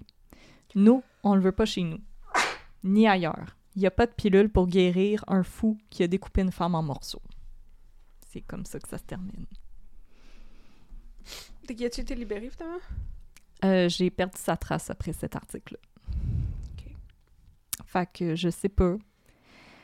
Mais euh, moi aussi, euh, la travailleuse sociale qui dit que c'est pas une décision prise à la légère, je suis comme c'est un des crimes les plus violents que j'ai jamais. Ouais. Puis ses actions au, euh, En cours. en cours, pour moi, c'est pas les signes de quelqu'un qui devrait être en liberté. là. Non, effectivement. Comme selon moi, c'est comme il devrait être dans un institut où est-ce qu'il reçoit des soins pour sa santé mentale, Ouais. qui est clairement pas euh, toute là. C'est toute une affirmation que tu viens de faire, là, que je soutiens à 100%. Euh, Puis ça me rend vraiment triste, merci. Non, j'ai cette histoire. Non, mais je suis comme, je suis vraiment triste, puis je sais que c'est un détail niaiseux, mais tu sais, des fois, c'est les petits détails qui... Euh, ça me fait de la peine qu'il ait brûlé sa maison, parce que c'est la place où... C'est la place où Linda est morte, puis comme... Pour sa soeur, puis son frère, puis sa mère. Je sais pas, moi, je trouve ça... Je trouve ça triste. Je, je sais pas comment l'expliquer, parce que je veux dire, tu peux pas aller commémorer ça, mais c'est comme... Je sais pas. je sais pas, c'est quand même un lieu qui a un symbole pour eux. Ouais, pis comme. Ouais, je sais, je sais pas comment l'expliquer, ça me fait juste bien de la peine pour eux. Juste le détail que Suzanne a retrouvé la bague de sa sœur, ça m'a comme je sais pas, je suis comme heureuse pour elle qu'elle ait eu euh, Je suis contente qu'elle ait pas trouvé le corps de sa sœur. Non. Puis, euh, mais c'est elle qui parlait dans l'épisode d'un tueur si proche. Puis, c'est ça, elle a dit euh, J'ai retrouvé la bague de Linda, je l'enlèverai plus jamais. Comme ça, elle va pouvoir rester avec moi pour toujours.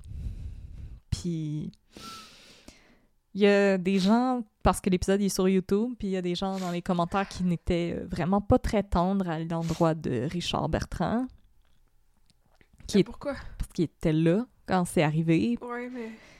Mais il avait peur. Mais il avait peur, puis je veux dire, je- tu sais, j'ai l'impression que peu importe ce qu'il aurait essayé de faire, il aurait pas survécu lui non plus, puis je pense qu'il est vraiment resté parce qu'il espérait pouvoir le calmer. Puis, tu sais, quand Linda est décédée, il était pas là. C'est quand il était parti euh, chercher une cassette, je vais dessiner avec mes doigts. Je pense qu'il a voulu la protéger, puis c'est pour ça qu'il est pas parti, tu sais. Puis je pense que, tu sais, quand il se passe quelque chose de tellement extrême, c'est difficile d'avoir des pensées comme logiques. Fait que peut-être que non, en effet, appeler la police, c'est peut-être pas la première affaire qui est passée par la tête parce que je pense qu'il voulait juste protéger Linda, tu sais. Puis je pense que le seul point positif, c'est que sa femme, elle, elle a pu se sauver, puis Ouais. j'espère qu'elle va bien. Parce que c'est dans les années 80, là, elle avait 20 ans, fait qu'elle est encore... euh, Ouais.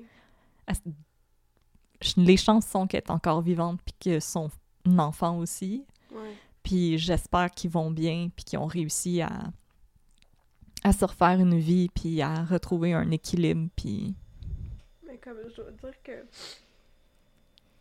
Ça me. euh, Excusez, je suis plus capable de parler. Non, mais- Ah, ça, ça m'écœure beaucoup le monde qui le monde qui serait fâché contre Richard parce que je veux dire il y a juste une personne à, à blâmer là-dedans Ouais. puis puis c'est Raymond puis Absolument. je suis bien désolée mais l'argument de ouais ben tu sais il aurait pu aller chercher la police ou whatever il aurait pas pu l'arrêter lui-même il, il venait de le voir battre une femme avec un avec le manche d'un couteau je veux dire, il sait à quel point il est violent, il aurait pas pu l'arrêter lui-même. Ça, je comprends absolument qu'il aurait même pas essayé. Il- Je veux dire, il y avait pas d'armes ni rien. Puis, il y a bien des chances que s'il appelle la police, la police arrive, Trop tard. Raymond est encore là, ben il la tue à cause de ça. Ou comme il entend les sirènes, il panique, Oui, puis oui, il ça. entre en berserker mode. Ben oui, Comme, je- je m'excuse, vous aimez pas ça quand on fait des anglicismes, mais c'est comme... C'est vraiment un terme qui est utilisé par les policiers pour quand la violence d'un prévenu Quand les- augmente. quand les Vikings, ils pillent des, via- des villages. Oui. Voilà. Mais je veux dire, je pense Ah, que Mais non, ça. Moi, ça s'il avait appelé la police, Raymond, il aurait tué Linda et Richard plus rapidement. Mais c'est ça, ça me, ça me fait chier, puis ça me fait chier parce que quand t'as dit que, tu sais, sa femme avait appelé, puis là, c'est comme, c'est ça qui, qui trigger ça, ben, excuse-moi, c'est pas parce que sa femme a appelé, c'est c'est sa faute à lui. Ouais, ouais. Tu sais, ça, ça m'écœure, ça. Ben, je voulais pas le dire dans ce sens-là. Non, non, non, non, tu l'as fait. pas dit dans ce sens-là. Moi, je l'ai pensé dans ce sens-là, puis je me suis dit, mais ça n'a pas de sens de penser ça. C'est que ça a fait augmenter sa violence d'un cran, mais sa violence était déjà là. Mais ça a Puis pas de sens Linda était ça. déjà en danger mortel. Sa violence à lui, c'est sa responsabilité à lui. C'est pas la faute ça. à personne d'autre que lui. Ça... Quelle hostie d'ordure! Puis, tu sais, mais je tiens quand même à dire aussi la mère de Marcel La Jeunesse qui a protégé cette Oui! jeune femme-là. Ouais. Puis saluer le travail des travailleurs sociaux qui ont réussi à protéger Lynn. Mhm. Parce qu'il y en a une qui témoigne dans Un tueur si proche, puis elle a dit comme on a vu cette femme-là arriver, puis ils disent genre Hey, son bébé était tellement petit, on savait qu'il fallait qu'on l'aide, puis qu'il l'ait protégée, puis sais, je suis heureuse de savoir qu'il a jamais réussi à la retrouver. Mhm. Puis c'est pour ça que je me dis j'espère que cette femme-là va bien, puis Ouais. qu'elle vit la vie que Linda a pas pu avoir. Ouais, c'est ça. Tu sais, je suis heureuse de savoir qu'il y a une personne qui a réussi à se sauver de cette violence-là, mais. Fait que c'est pour ça que j'espère qu'elle vit une belle vie, celle que Linda n'a pas pu avoir. Surtout que tous les témoignages sur Linda, c'était que c'était une, une toute petite femme, super gentille, souriante. Je pense que ce qui m'écœure le plus, c'est le fait que sa vie commençait. Ouais. Elle allait bientôt se marier, elle était nou- Elle était enceinte. je sais même pas si elle savait qu'elle était enceinte. Huit mois, huit semaines, c'est rien. Peut-être qu'elle savait pas, ouais. Je veux dire, c'est. Ça m'écœure. Ben oui. C'est terrible. Mais que c'est tellement gratuit. c'est gratuit, puis C'est tellement de la violence insensée, là. Je comprends même pas. c'est vraiment comme. Elle a été au mauvais endroit au mauvais moment. Puis. Oui, vraiment. Tu sais, je- tu sais, elle voulait faire quelque chose pour l'aider, puis elle a payé pour, puis. Ouais. En tout cas, moi, j'aiderais pas quelqu'un, par exemple, à retrouver comme sa femme qui s'est sauvée, là, mais je veux pas la juger, là. Je pense qu'elle aussi, elle, elle voulait juste l'aider pour qu'il se calme, puis... Tu sais, j'imagine... Tu sais, la manière qu'elle présentait Linda, mais en même temps, on n'a pas accès à ça, c'est... J'ai l'impression qu'elle avait peut-être une une petite naïveté parce que c'est clair que Raymond il avait pas dit toute l'histoire puis je pense que les gens étaient pas tous au courant que Lynn était victime de violence conjugale Ben fait que peut-être qu'elle elle pensait qu'il était vraiment arrivé quelque chose à Lynn Ouais, c'est puis possible. qu'elle elle voulait vraiment l'aider parce qu'elle pensait que peut-être que Lynn était en danger mais elle savait pas que le danger elle venait de se mettre dedans Mhm. elle-même Mhm. Puis Suzanne dans le l'épisode est en contre-jour là on la voit pas puis elle a l'air vraiment encore profondément affectée par ça. Puis elle dit comme ce trou de cul-là m'a enlevé ma soeur. Puis tu sais, elle, elle voulait vraiment juste un ami, elle voulait juste la compagnie, puis il a détruit sa vie. Puis tu sais, j'ai de la peine pour elle. là. Ben oui, moi aussi. Oui, j'ai dit je comprends pas son geste d'avoir appelé sa sœur, Mhm. mais je l'accuse pas non plus de l'avoir poussé dans ce piège-là. là. Ben non, parce que tu, je veux dire, Je veux dire, tu sais pas que ça peut se rendre là. là. c'est ça. Tu, c'est même une menace, là, comment c'est toi qui vas finir dans le corbillard. On- C'est parce qu'on le sait pas, on sait pas à quoi ça ressemblait la dynamique personnelle entre eux. On sait pas c'est quoi l'emprise qu'il y avait sur eux à cause du fait justement qu'ils étaient leur, leur leader spirituel. tu sais. On sait pas ça, puis je veux dire, tu, tu peux jamais t'imaginer puis anticiper que ça peut dégénérer à ce point-là une situation. Voyons donc. Non, tu sais, on se lève pas le matin en se disant comment ça se pourrait qu'aujourd'hui euh, je me fasse pendre par les pieds dans le sol de quelqu'un. là. Tu sais, je pense pas que le cerveau humain, on se rend là. là. Non. Mais, euh, tu sais, on vous rappelle. euh, Y a-tu été évalué par un psy éventuellement? je, Même s'il a plaidé coupable? je pense que finalement, je pense qu'il y avait des accompagnements euh, en prison, là, surtout s'ils veulent lui donner une libération conditionnelle. Il a clairement rencontré des psychiatres. là. Ouais, ben c'est ça, je veux savoir si euh, son affaire de sorcière, puis tout, s'il pensait ça pour vrai. Ça me faisait penser à l'histoire des l'histoire des Mormons, l'histoire de de Brenda Lafferty. Ah ouais. Mais je, je sais pas s'il pensait ça pour vrai. Je sais pas si c'est un problème de santé mentale. C'est ça. Euh, mais tu sais, ce que je peux dire, puis là, je vais comme garder les identités le plus floues possible, c'est que j'ai été dans un cas de menace envers une femme. Mhm. Puis le vocabulaire que l'homme utilisait pour menacer la femme, c'était qu'elle était une sorcière. Ouais, Fait que sorcière, selon moi, est encore utilisé aussi comme une insulte misogyne. absolument. Que c'était pas dans le sens qu'elle avait comme des pouvoirs ou quoi que ce soit, c'était une insulte misogyne. Ouais. Fait que, tu sais, je sais pas lui dans quel sens qu'il l'utilisait. Puis aussi, les gens étaient comme, oh, on n'est pas trop sûr si c'est parce qu'il avait fait des avances, mais moi, je. C'est clairement parce qu'il avait fait des c'est- avances. là. ouais, c'est Surtout que Linda était décrite comme très, très, très jolie, très petite, très. euh, Mhm. avec un beau sourire, très charmante. Je suis sûre qu'il a. Puis tu sais, que- à quel point il arrêtait pas de chasser Richard Bertrand de la maison. Pour moi, ça pointe clairement qu'il a fait des avances qu'elle a refusées Ouais, parce qu'elle c'est aime. ça qui, qui a dégénéré, là.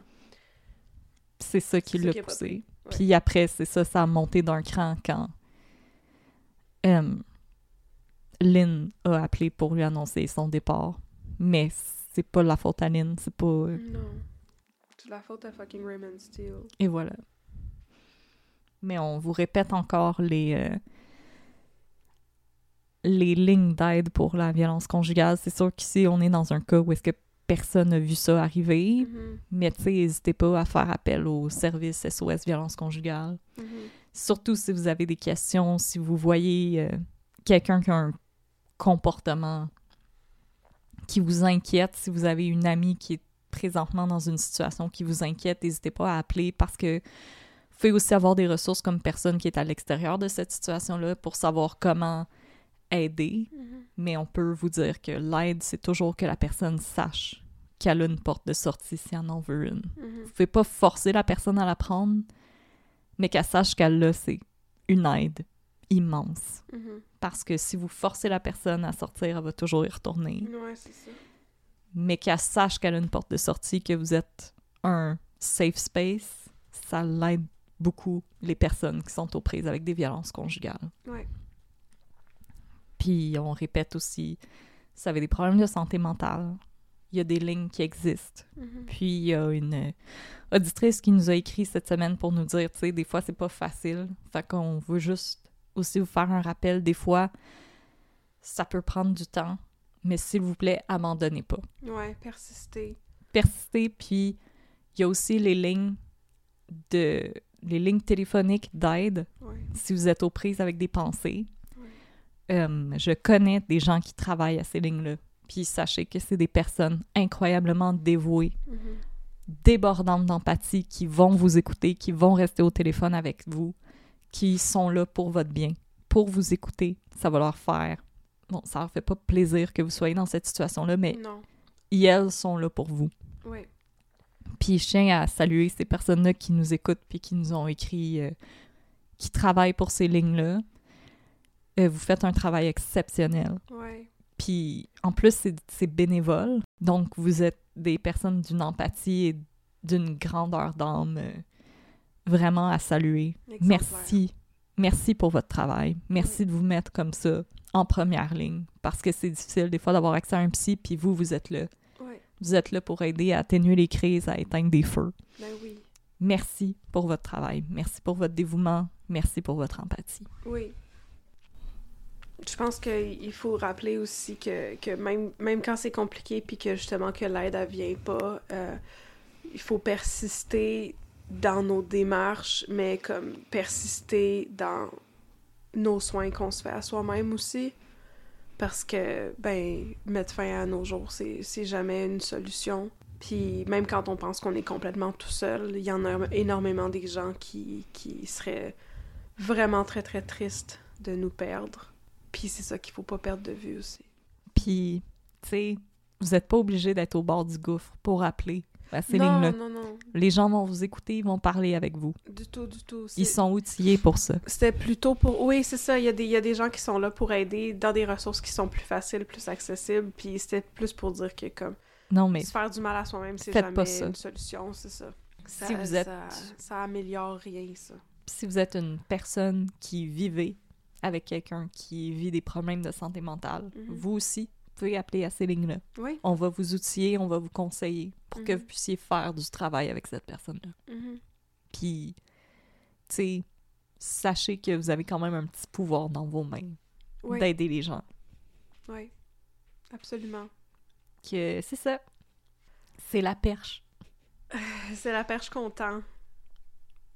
Puis prenez soin de vous.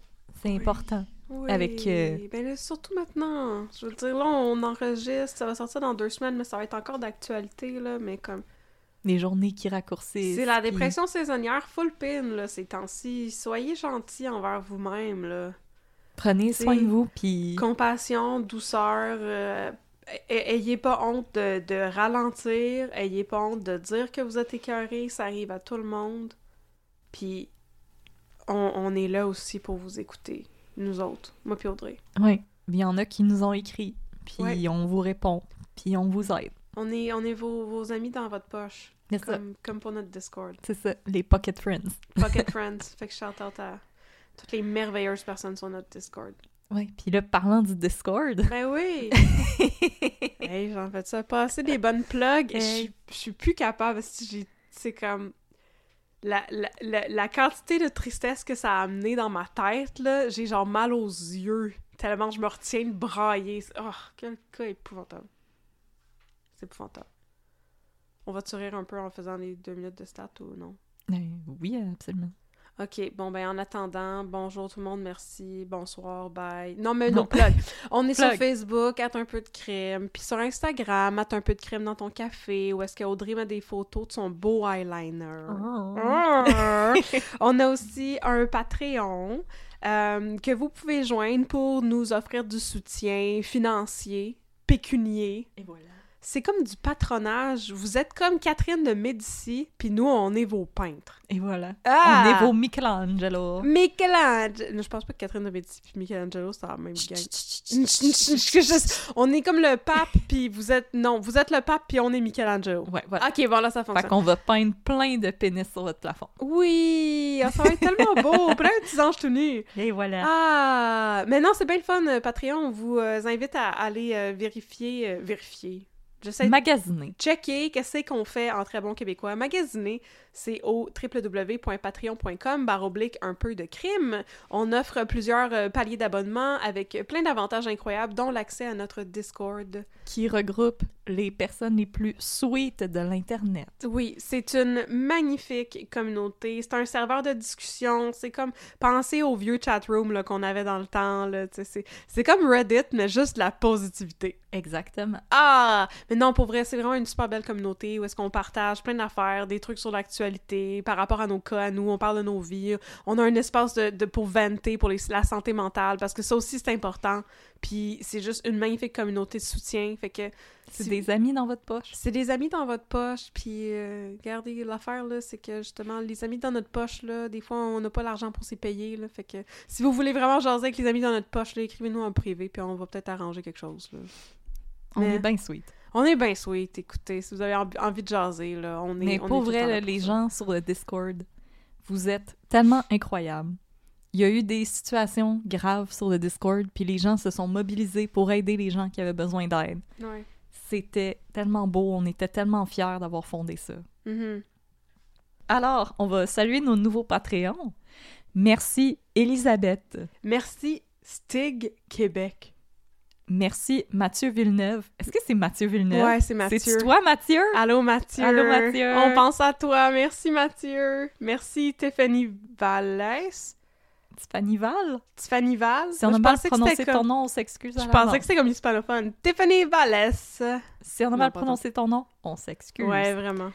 Euh, merci Mimi Grano Merci, Isabelle Poulain. et merci Evan Hutchinson. C'est un beau nom, ça. Oui, vraiment Evan. Je trouve tellement que c'est un beau nom, Evan. Hutchinson. Comme Huntington. Comme on Huntington, le meilleur. Scandale! Alors, merci à nos nouveaux Patreons. On espère que vous aimez le nouveau matériel auquel vous avez accès. Ouais. Sachez que Catherine et moi, l'épisode de bonus d'automne s'en vient. C'est juste que là, avec euh, le live, qui au moment où on enregistre, c'est jeudi qui s'en vient, euh, on, on avait besoin de compartimenter notre énergie. Fait que on prend ça une journée à la fois, mais on vous assure que ça s'en vient. Mhm. Ne vous inquiétez point, ça s'en vient. Ça s'en vient. C'est juste que Catherine et moi, on fait preuve de bienveillance. Oui. Puis c'est aussi parce que je vais parler de, de- Dans le cas bonus, je vais parler de. Tiens, je vais, je vais l'annoncer. Hashtag plug. Plug. Je vais parler de... On, on se consacre à des cas à l'international, puis je vais parler de la disparition de Maura Murray, qui est une jeune fille américaine qui est disparue en 2003, il me semble. Et c'est une histoire... C'est c'est une des disparitions irrésolues les plus célèbres parce que elle est euh, assujettie à comme tout plein d'hypothèses, complètement foubraque. Puis là, à travers tout ça, moi, je pense avoir trouvé une hypothèse, une hypothèse qui a beaucoup de bon sens. Fait que je suis allée sur Reddit pour la soumettre aux gens sur Reddit pour leur dire que pensez-vous de ça? Et j'ai eu une seule réponse. Et la réponse était c'est possible, mais, Mais c'est pas probable. Fuck off. J'étais comme mais pourquoi? Mais pourquoi c'est possible, mais c'est pas probable? En- Mais encore Donc, c'est ça. Je pense avoir peut-être résolu la disparition de Maura Murray. Oh my god. Non pas que je l'ai retrouvé, mais que je l'ai expliqué. voilà. Fait que c'est ça, ça me prend du temps pour ça, parce que là, j'étais dans mon rabbit hole de, mon Dieu, mais qu'est-ce que les gens disent sur Reddit, en plus des informations qui sont vérifiables? Puis là, c'est c'est du travail. Puis moi, j'essaye encore de choisir entre On a beaucoup de dedication, c'est pour ça. un ouais. peintre Oui, ou une rockstar. un chanteur Est-ce que vous voulez le peintre ou la rockstar? ou la rockstar. Dites-le moi. Qu'est-ce que vous préférez, le peintre ou la rockstar? Peintre, rockstar. Je me promène autour de mon micro, je sais pas si ça change quelque chose. Alors, Tu joues avec le stéréo? oui. Stéréo. La, la, la, la, la, la stéréo. OK. fait que après... Là, la- on commence à chanter Tangerine Dream. Non, il y a quelqu'un qui m'a dit que c'était vraiment irrespectueux. Ouais, je sais. là, on est rendu à quel numéro d'épisode, madame? 84. Ok, c'est ça. J'ai déjà, mis, j'ai déjà mis un sujet toute la vérité pour 85, c'est pour ça! Ah! Je sais pas pourquoi! Ben là, tu veux-tu le faire pour 84? Ben, je vais le faire maintenant, absolument, c'est Ok. ça. Bon, Fait que- voilà. Merci à tous d'avoir été avec nous. Euh, je m'excuse, c'était vraiment déprimant. Je, je sais pas, je- on dirait que dans ma tête, Catherine allait pouvoir euh, mettre du soleil dans la nuit, mais non. Ben oui, euh, mais écoute, c'était c'est- pas une nuit dans laquelle je voulais que- mettre du soleil. C'est parce que le monde, ont dit Catherine, Catherine, Catherine, prends ton gaz égal, arrête d'interrompre Audrey tout le temps. Fait que là, je te laissais parler, puis là, plus je te laissais parler, plus j'étais déprimée, puis moi, je savais quoi dire. Ben, en même temps, je pense que c'est un épisode qui se prêtait pas tant à, Ben voilà! à la plaisanterie, fait que ça me va. Ben le mien non plus, mais on va pouvoir plaisanter au début, parce que tu sais de quoi je vais parler dans Yes. mon épisode. Oui, je sais. Mhm. Mais là, je me sens mal parce que j'étais comme rendue full triste, puis euh, je vais aller me fustiger dans les toilettes. Ben, on se fustigé dans les toilettes, si bon! Mais je me sentais tellement mal après notre épisode de Nancy Michaud parce que je t'ai fait tellement de peine, puis là, je me sentais full mal parce que j'étais comme j'ai brisé le cœur de Catherine. Eh, 100%, puis ça a brisé mon cœur, ça aussi, puis je trouve ça vraiment... euh, On dirait que c'est comme Game of Thrones, c'est les chiens! Je sais. Ça, ça me... Ce détail-là, Non, mais ça me c'est- lève le cœur. C'est le niveau de violence De cruauté. qui me que j'arrive pas à comprendre. Non, moi non le plus. scope est trop large. Ouais. Puis genre Puis là, j'ai envie de faire une très mauvaise blague de « Oh my God, les Américains, restez chez vous », parce que je veux dire, c'est un Américain. ouais, c'est un américain, mais non, restez chez vous. Ouais, restez chez vous, là. Mais je veux dire, comme, si vous êtes pas ça, vous pouvez venir chez nous, là, mais par de ça, Mais parce qu'on dirait que c'est un crime que si c'était passé aux États-Unis, on serait comme ah, les Ah, ben oui, c'est évident, tu sais, mais c'est là comme que ça s'est passé dans une aussi petite communauté, God Manchester. Grand Manchester. God Manchester. Hey, je pense que mon père For connaît Stéphane Gendron en plus. Oui. Dinosaure. Dinosaur. C'était mon poème en vieux français. Bon, ok, c'est correct, on peut aller faire toute la vérité. Ok, là. on s'en va mettre nos toches. On s'en va. Schlick, schlack, schlick, schlack. Schlick, schlack, avec nos rabats. Alors voici. C'est le bruit d'un rabat. C'est Tangerine Dream qui fait le soundtrack de toute la vérité. Oui. Je vais encore me faire chicaner.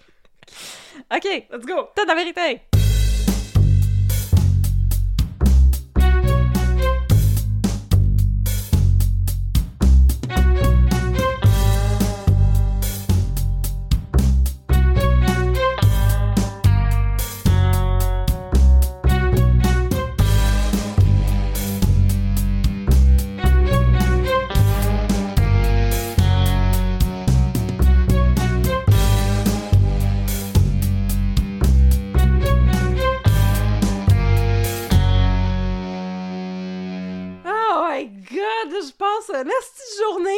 Boutin! Oh là, non, avez votre côté, pas- qu'est-ce qui se passe-t-il? Oh Avez-vous échappé de l'eau sur votre laptop? Ça a pas d'allure. Non!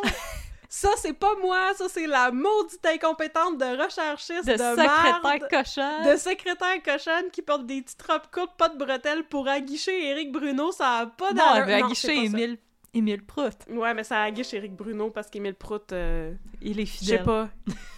Mais c'est même pas qu'il est fidèle, là. C'est juste Il est pas est un, il est un sad lonely boy à ce moment-là, dans toute la. I'm a sad lonely Puis il boy. finit un sad lonely boy, c'est juste... I'm a sad lonely boy. Oui! Comme la chanson des Black Keys. Oui, c'est vrai! I'm a lonely boy! boys. Hey, les Black Keys, c'était-tu pas assez toujours la même tune? C'était-tu pas assez overrated? Quand même! Toutes pense que ça va pareil, c'est juste parce que ça sonnait comme rien d'autre, fait qu'on était comme, mais c'est le fun, ça! Je pense que ça va être euh, un encore plus hot take que moi qui ris de... Hey, next, on va rire de Kings of Leon! Ben là, j'espère que c'était pas bon. Ok, ben là, hey, Ok, nos, on va arrêter. nos références niche de quand on avait 20 ans. Bon, ok, fait que là, là... Ton sexe, il est en feu. Ben, va voir un médecin, c'est Wow, pas normal. wow, oh, non, c'est ça. Effectivement, hein? Hey, Oh on va God. voir Cardi B, elle va t'éteindre ça Oui. avec son watt. Ouais, mais Ben Shapiro trouve que ça, c'est une maladie Oui. euh, transmise Tout sexuelle. le monde chez le médecin. Tout le monde chez le médecin. Ok, qu'est-ce ça que peut pas être en feu, ça peut pas être mouillé. C'est ça. Juste normal. c'est normal, ok? Bon, ok, Va te bon. raconter, va te raconter, Oui, qu'est-ce qui se passe-t-il? oui, va te conter qu'est-ce qui se passe, c'est l'histoire de... Bon, veux-tu... On, on va-tu continuer à chanter L'amour existe encore avec Denis Bouchard? Oui! Ok, aujourd'hui, je vais te parler de la suite de l'histoire du cute de l'ascenseur. On l'a pas Que fait. Oui, ben je te compte la Ah, suite là, du la meet suite. de- cute. Ah, oui, ok. Elle a dit... Elle parle comme si j'avais pas de la suite des Oh idées. my god. Ça, c'est comme mes étudiants. Shout out à mes étudiants qui ne nous écoutent pas parce que je leur ai pas parlé de cet aspect de ma vie. compartimenté. Compartimentalisé. Moi, je ma chante à tout le monde à ma job qui m'écoute. Absolument. Mais mes étudiants ont fait des ont fait des caroutes, ont fait des quiz. Puis là, je vais avoir une question où je vais leur demander cette phrase, quelle est cette figure de style? Puis la question après, c'est toujours qu'est-ce que cette figure de style veut dire? Quel est le crime? Puis là, toutes les fois, ils sont comme, ben là, madame! Je suis comme, Ben, j'ai de la suite des idées, là. Vous le savez que je vous demande c'est quoi la métaphore, puis pourquoi c'est une métaphore, tu sais? Hey, Hey, On fait que, allume. regarde, là, je te, euh, euh, euh, fait que je te raconte la suite Ok. du meet cute de l'ascenseur. parfait. Fait que L'amour pour- existe Pour encore. ceux et celles qui l'ont pas écouté, c'était l'histoire de Denis Bouchard, qui était un sad lonely boy, qui avait été invité à aller dans un club de marche avec une madame que ça y tentait pas pantoute. Puis là, il a été jamais dans un ascenseur avec une madame. Que que- ça, il tentait. Là, ça y tentait Oh! beaucoup! Fait que là, finalement, il est tombé en amour avec cette madame-là. Cette madame-là, c'était bien compliqué parce qu'elle était greffière à la cour et elle avait une aventure depuis genre 15 ans, mettons, avec un juge qui était marié. Est-ce qu'ils ont écrit un dictionnaire ensemble? Non. Oh, là, finalement, ben là, elle a décidé qu'elle voulait plus être avec le juge parce qu'elle avait rencontré Denis Bouchard. Puis là, Oh. le juge, il était comme Ah, ça, c'est mon, c'est mon cue pour quitter ma femme. Fait que là, après ça, il est retourné voir la greffière, puis il était comme Lucie, veux-tu revenir avec moi maintenant? Puis il parlait comme La place est libre. Lucie, veux-tu revenir avec moi maintenant? Parce que maintenant j'ai quitté ma femme Il y avait à peu près une voix comme ça. Mon Dieu, Charles tu veux être en couple Oui, avec moi? Mais là, elle était comme, non, mais je comprends le petit jeu auquel tu joues. Ça, ça me... Tu sais-tu qu'est-ce que ça me signifie? Non, Puis il est comme, non, ça te non, signifie que je t'aime? Puis il est comme, non, ça me signifie que je suis une si d'épaisse de t'avoir attendu aussi longtemps que ça. Ouitch, ouitch. Fait que là, elle décide qu'elle va sortir avec Denis Bouchard à la place. non, non. Non, c'est ça. Elle s'en va, c'est bien fait pour vas. Exactement. Fait que là, elle commence à sortir avec Denis Bouchard. Puis là, elle est comme, Denis Bouchard, tu veux-tu venir chez nous manger de la tagine? Puis il est comme, ah, ça sonne Viens. comme un plat exotique. Viens manger ma tagine. Oh, C'est une tagine au moule. là, là, là. Je voulais pas aller là. Et moi, j'y suis allée. Toi, tu y as été Voilà. passé à travers la porte. Mais tu sais que si ça avait été Oui, je Bruno, j'aurais fait une joke de tagine au merguez. Ouais. Voyons donc. Fait que c'était évident, c'est trop facile. Fait que... Catherine, elle a fait le Kool-Aid Man, elle a passé au travers de la porte. Fait que là, bon, comment viens t'en manger ta, ma tagine chez nous pis tout? Puis là, finalement, lui, il est exotique. vraiment mal à l'aise avec ça, tu sais. Fait que là, il se ramasse à un moment donné à jaser avec euh, Émile Prout. Tu vas encore dire son nom complet? Toutes les fois, je dis, t'es comme Catherine, appelle-le pas de même. Mais c'est parce que j'ai peur qu'il sache un jour puis qu'il le prenne mal. Qui ça, Émile Prout? Oui. Mais non, il sait que je l'aime. C'est comme les policiers. Ok, c'est correct. C'est comme les policiers que je dis qu'ils mangent des beignes tout le temps. C'est affectueux. Que tu Non, mais je veux dire On comme... taquine. Ok, mais là, je veux dire, en petite, parenthèse, là. On Émile taquine. Prout-Cloutier, là. C'est long. Quel bon acteur. Ben non, oui. premièrement, ton nom, il est trop long, OK? Deuxièmement, t'es un asti de bon acteur. Yes. Puis comme j'espère que tu vas gagner tous les prix télévisés les que je connais, là, tous les Gémeaux pour euh, Avant le Crash saison 2, c'était absolument magistral ce que t'as fait là-dedans. J'espère que t'as une bibliothèque de de, ta carrière. Puis moi, je suis ta carrière depuis 2004 quand tu jouais dans Les hauts et les bas de Sophie Paquin. Bon là, je vais arrêter de parler à Émile Procloutier, il nous écoute pas, anyway. Non, il s'en. Je suis la fille qui a failli rentrer dans un poteau une fois parce que je t'ai croisé dans la rue pendant que je faisais du vélo. J'ai tellement fait le saut. Là, il va Parce être que comme, je ah, suis c'est tellement toi! devant toi. Mais ça à peu près 10 ans, ça, en plus, anyway. Fait que, bon, bref, on arrête de parler à Émile Prout. Oui. Denis Bouchard va parler à Émile Prout. Oui. Puis il dit, j'espère que tu vas gagner un Gémeaux pour... Non, il dit pas il dit, là, là, je t'ai commencé à fréquenter Lucie, là. Puis là, je pense que Lucie, elle veut faire plus que juste manger de la tagine. Puis là, Émile Prout est comme Oh! Elle veut que tu manges sa tagine au moule. Ah!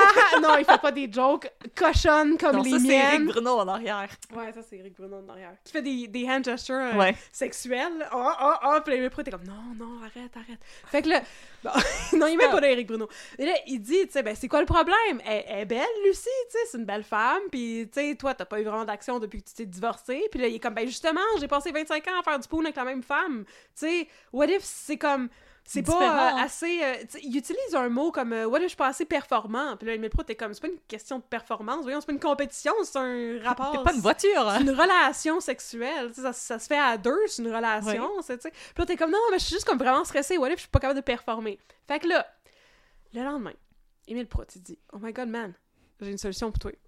Checkez ça. Ah, Check, check, check, check. Puis il sort un petit pot de pilule. Puis il dit Oh! Checkez ça, c'est des petites pilules bleues. Oh, oh, oh, oh, Puis là, t'es comme, Oh, voir que tu me donnes ça, on ton palais de justice, c'est un lieu de travail. c'est- bon. Puis là, Émile Prout, t'es comme, non, non, mais Non, moi, je suis un pusher de pilules quand bleues. tu vas arriver euh, dans ta date, là, avec la belle Lucie puis sa tagine, là, ben, pop-toi ça, puis après ça, ça va bien aller. Ça, ça y va par là. Ça va bien aller, tu m'en donneras des nouvelles, mon chum.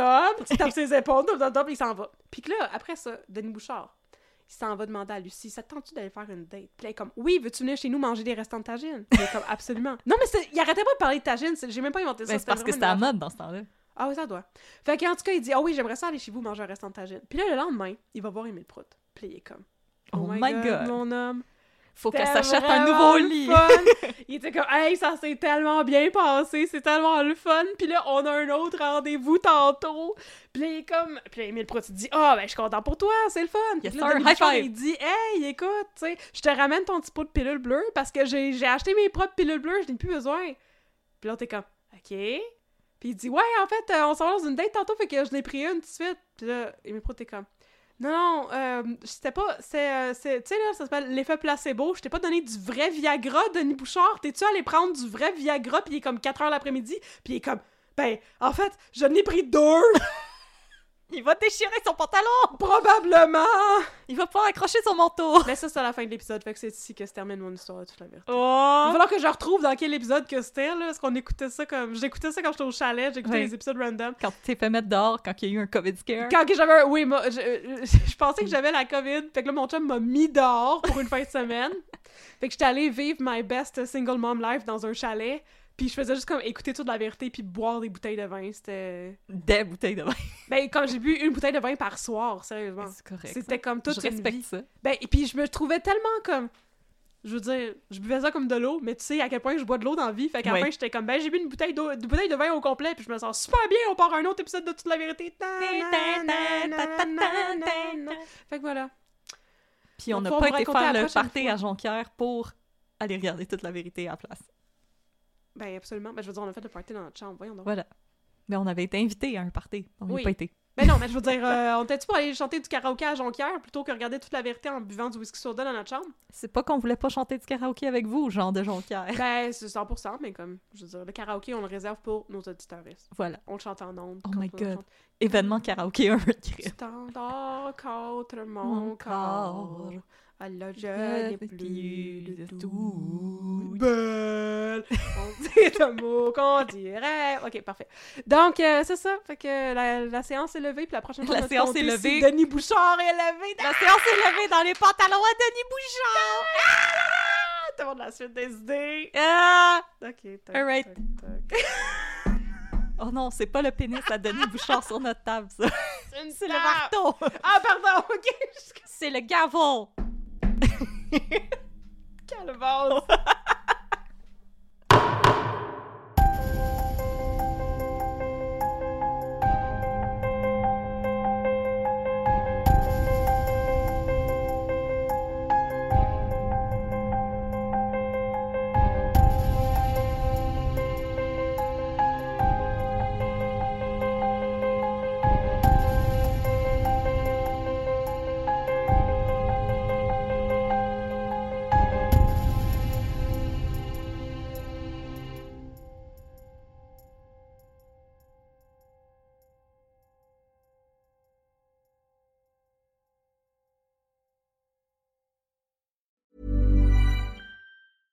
Even when we're on a budget, we still deserve nice things. Quince is a place to scoop up stunning high end goods for 50 to 80% less than similar brands. They have buttery soft cashmere sweaters starting at $50, luxurious Italian leather bags, and so much more. Plus, Quince only works with factories that use safe, ethical, and responsible manufacturing. Get the high-end goods you'll love without the high price tag with Quince. Go to quince.com/style for free shipping and 365-day returns.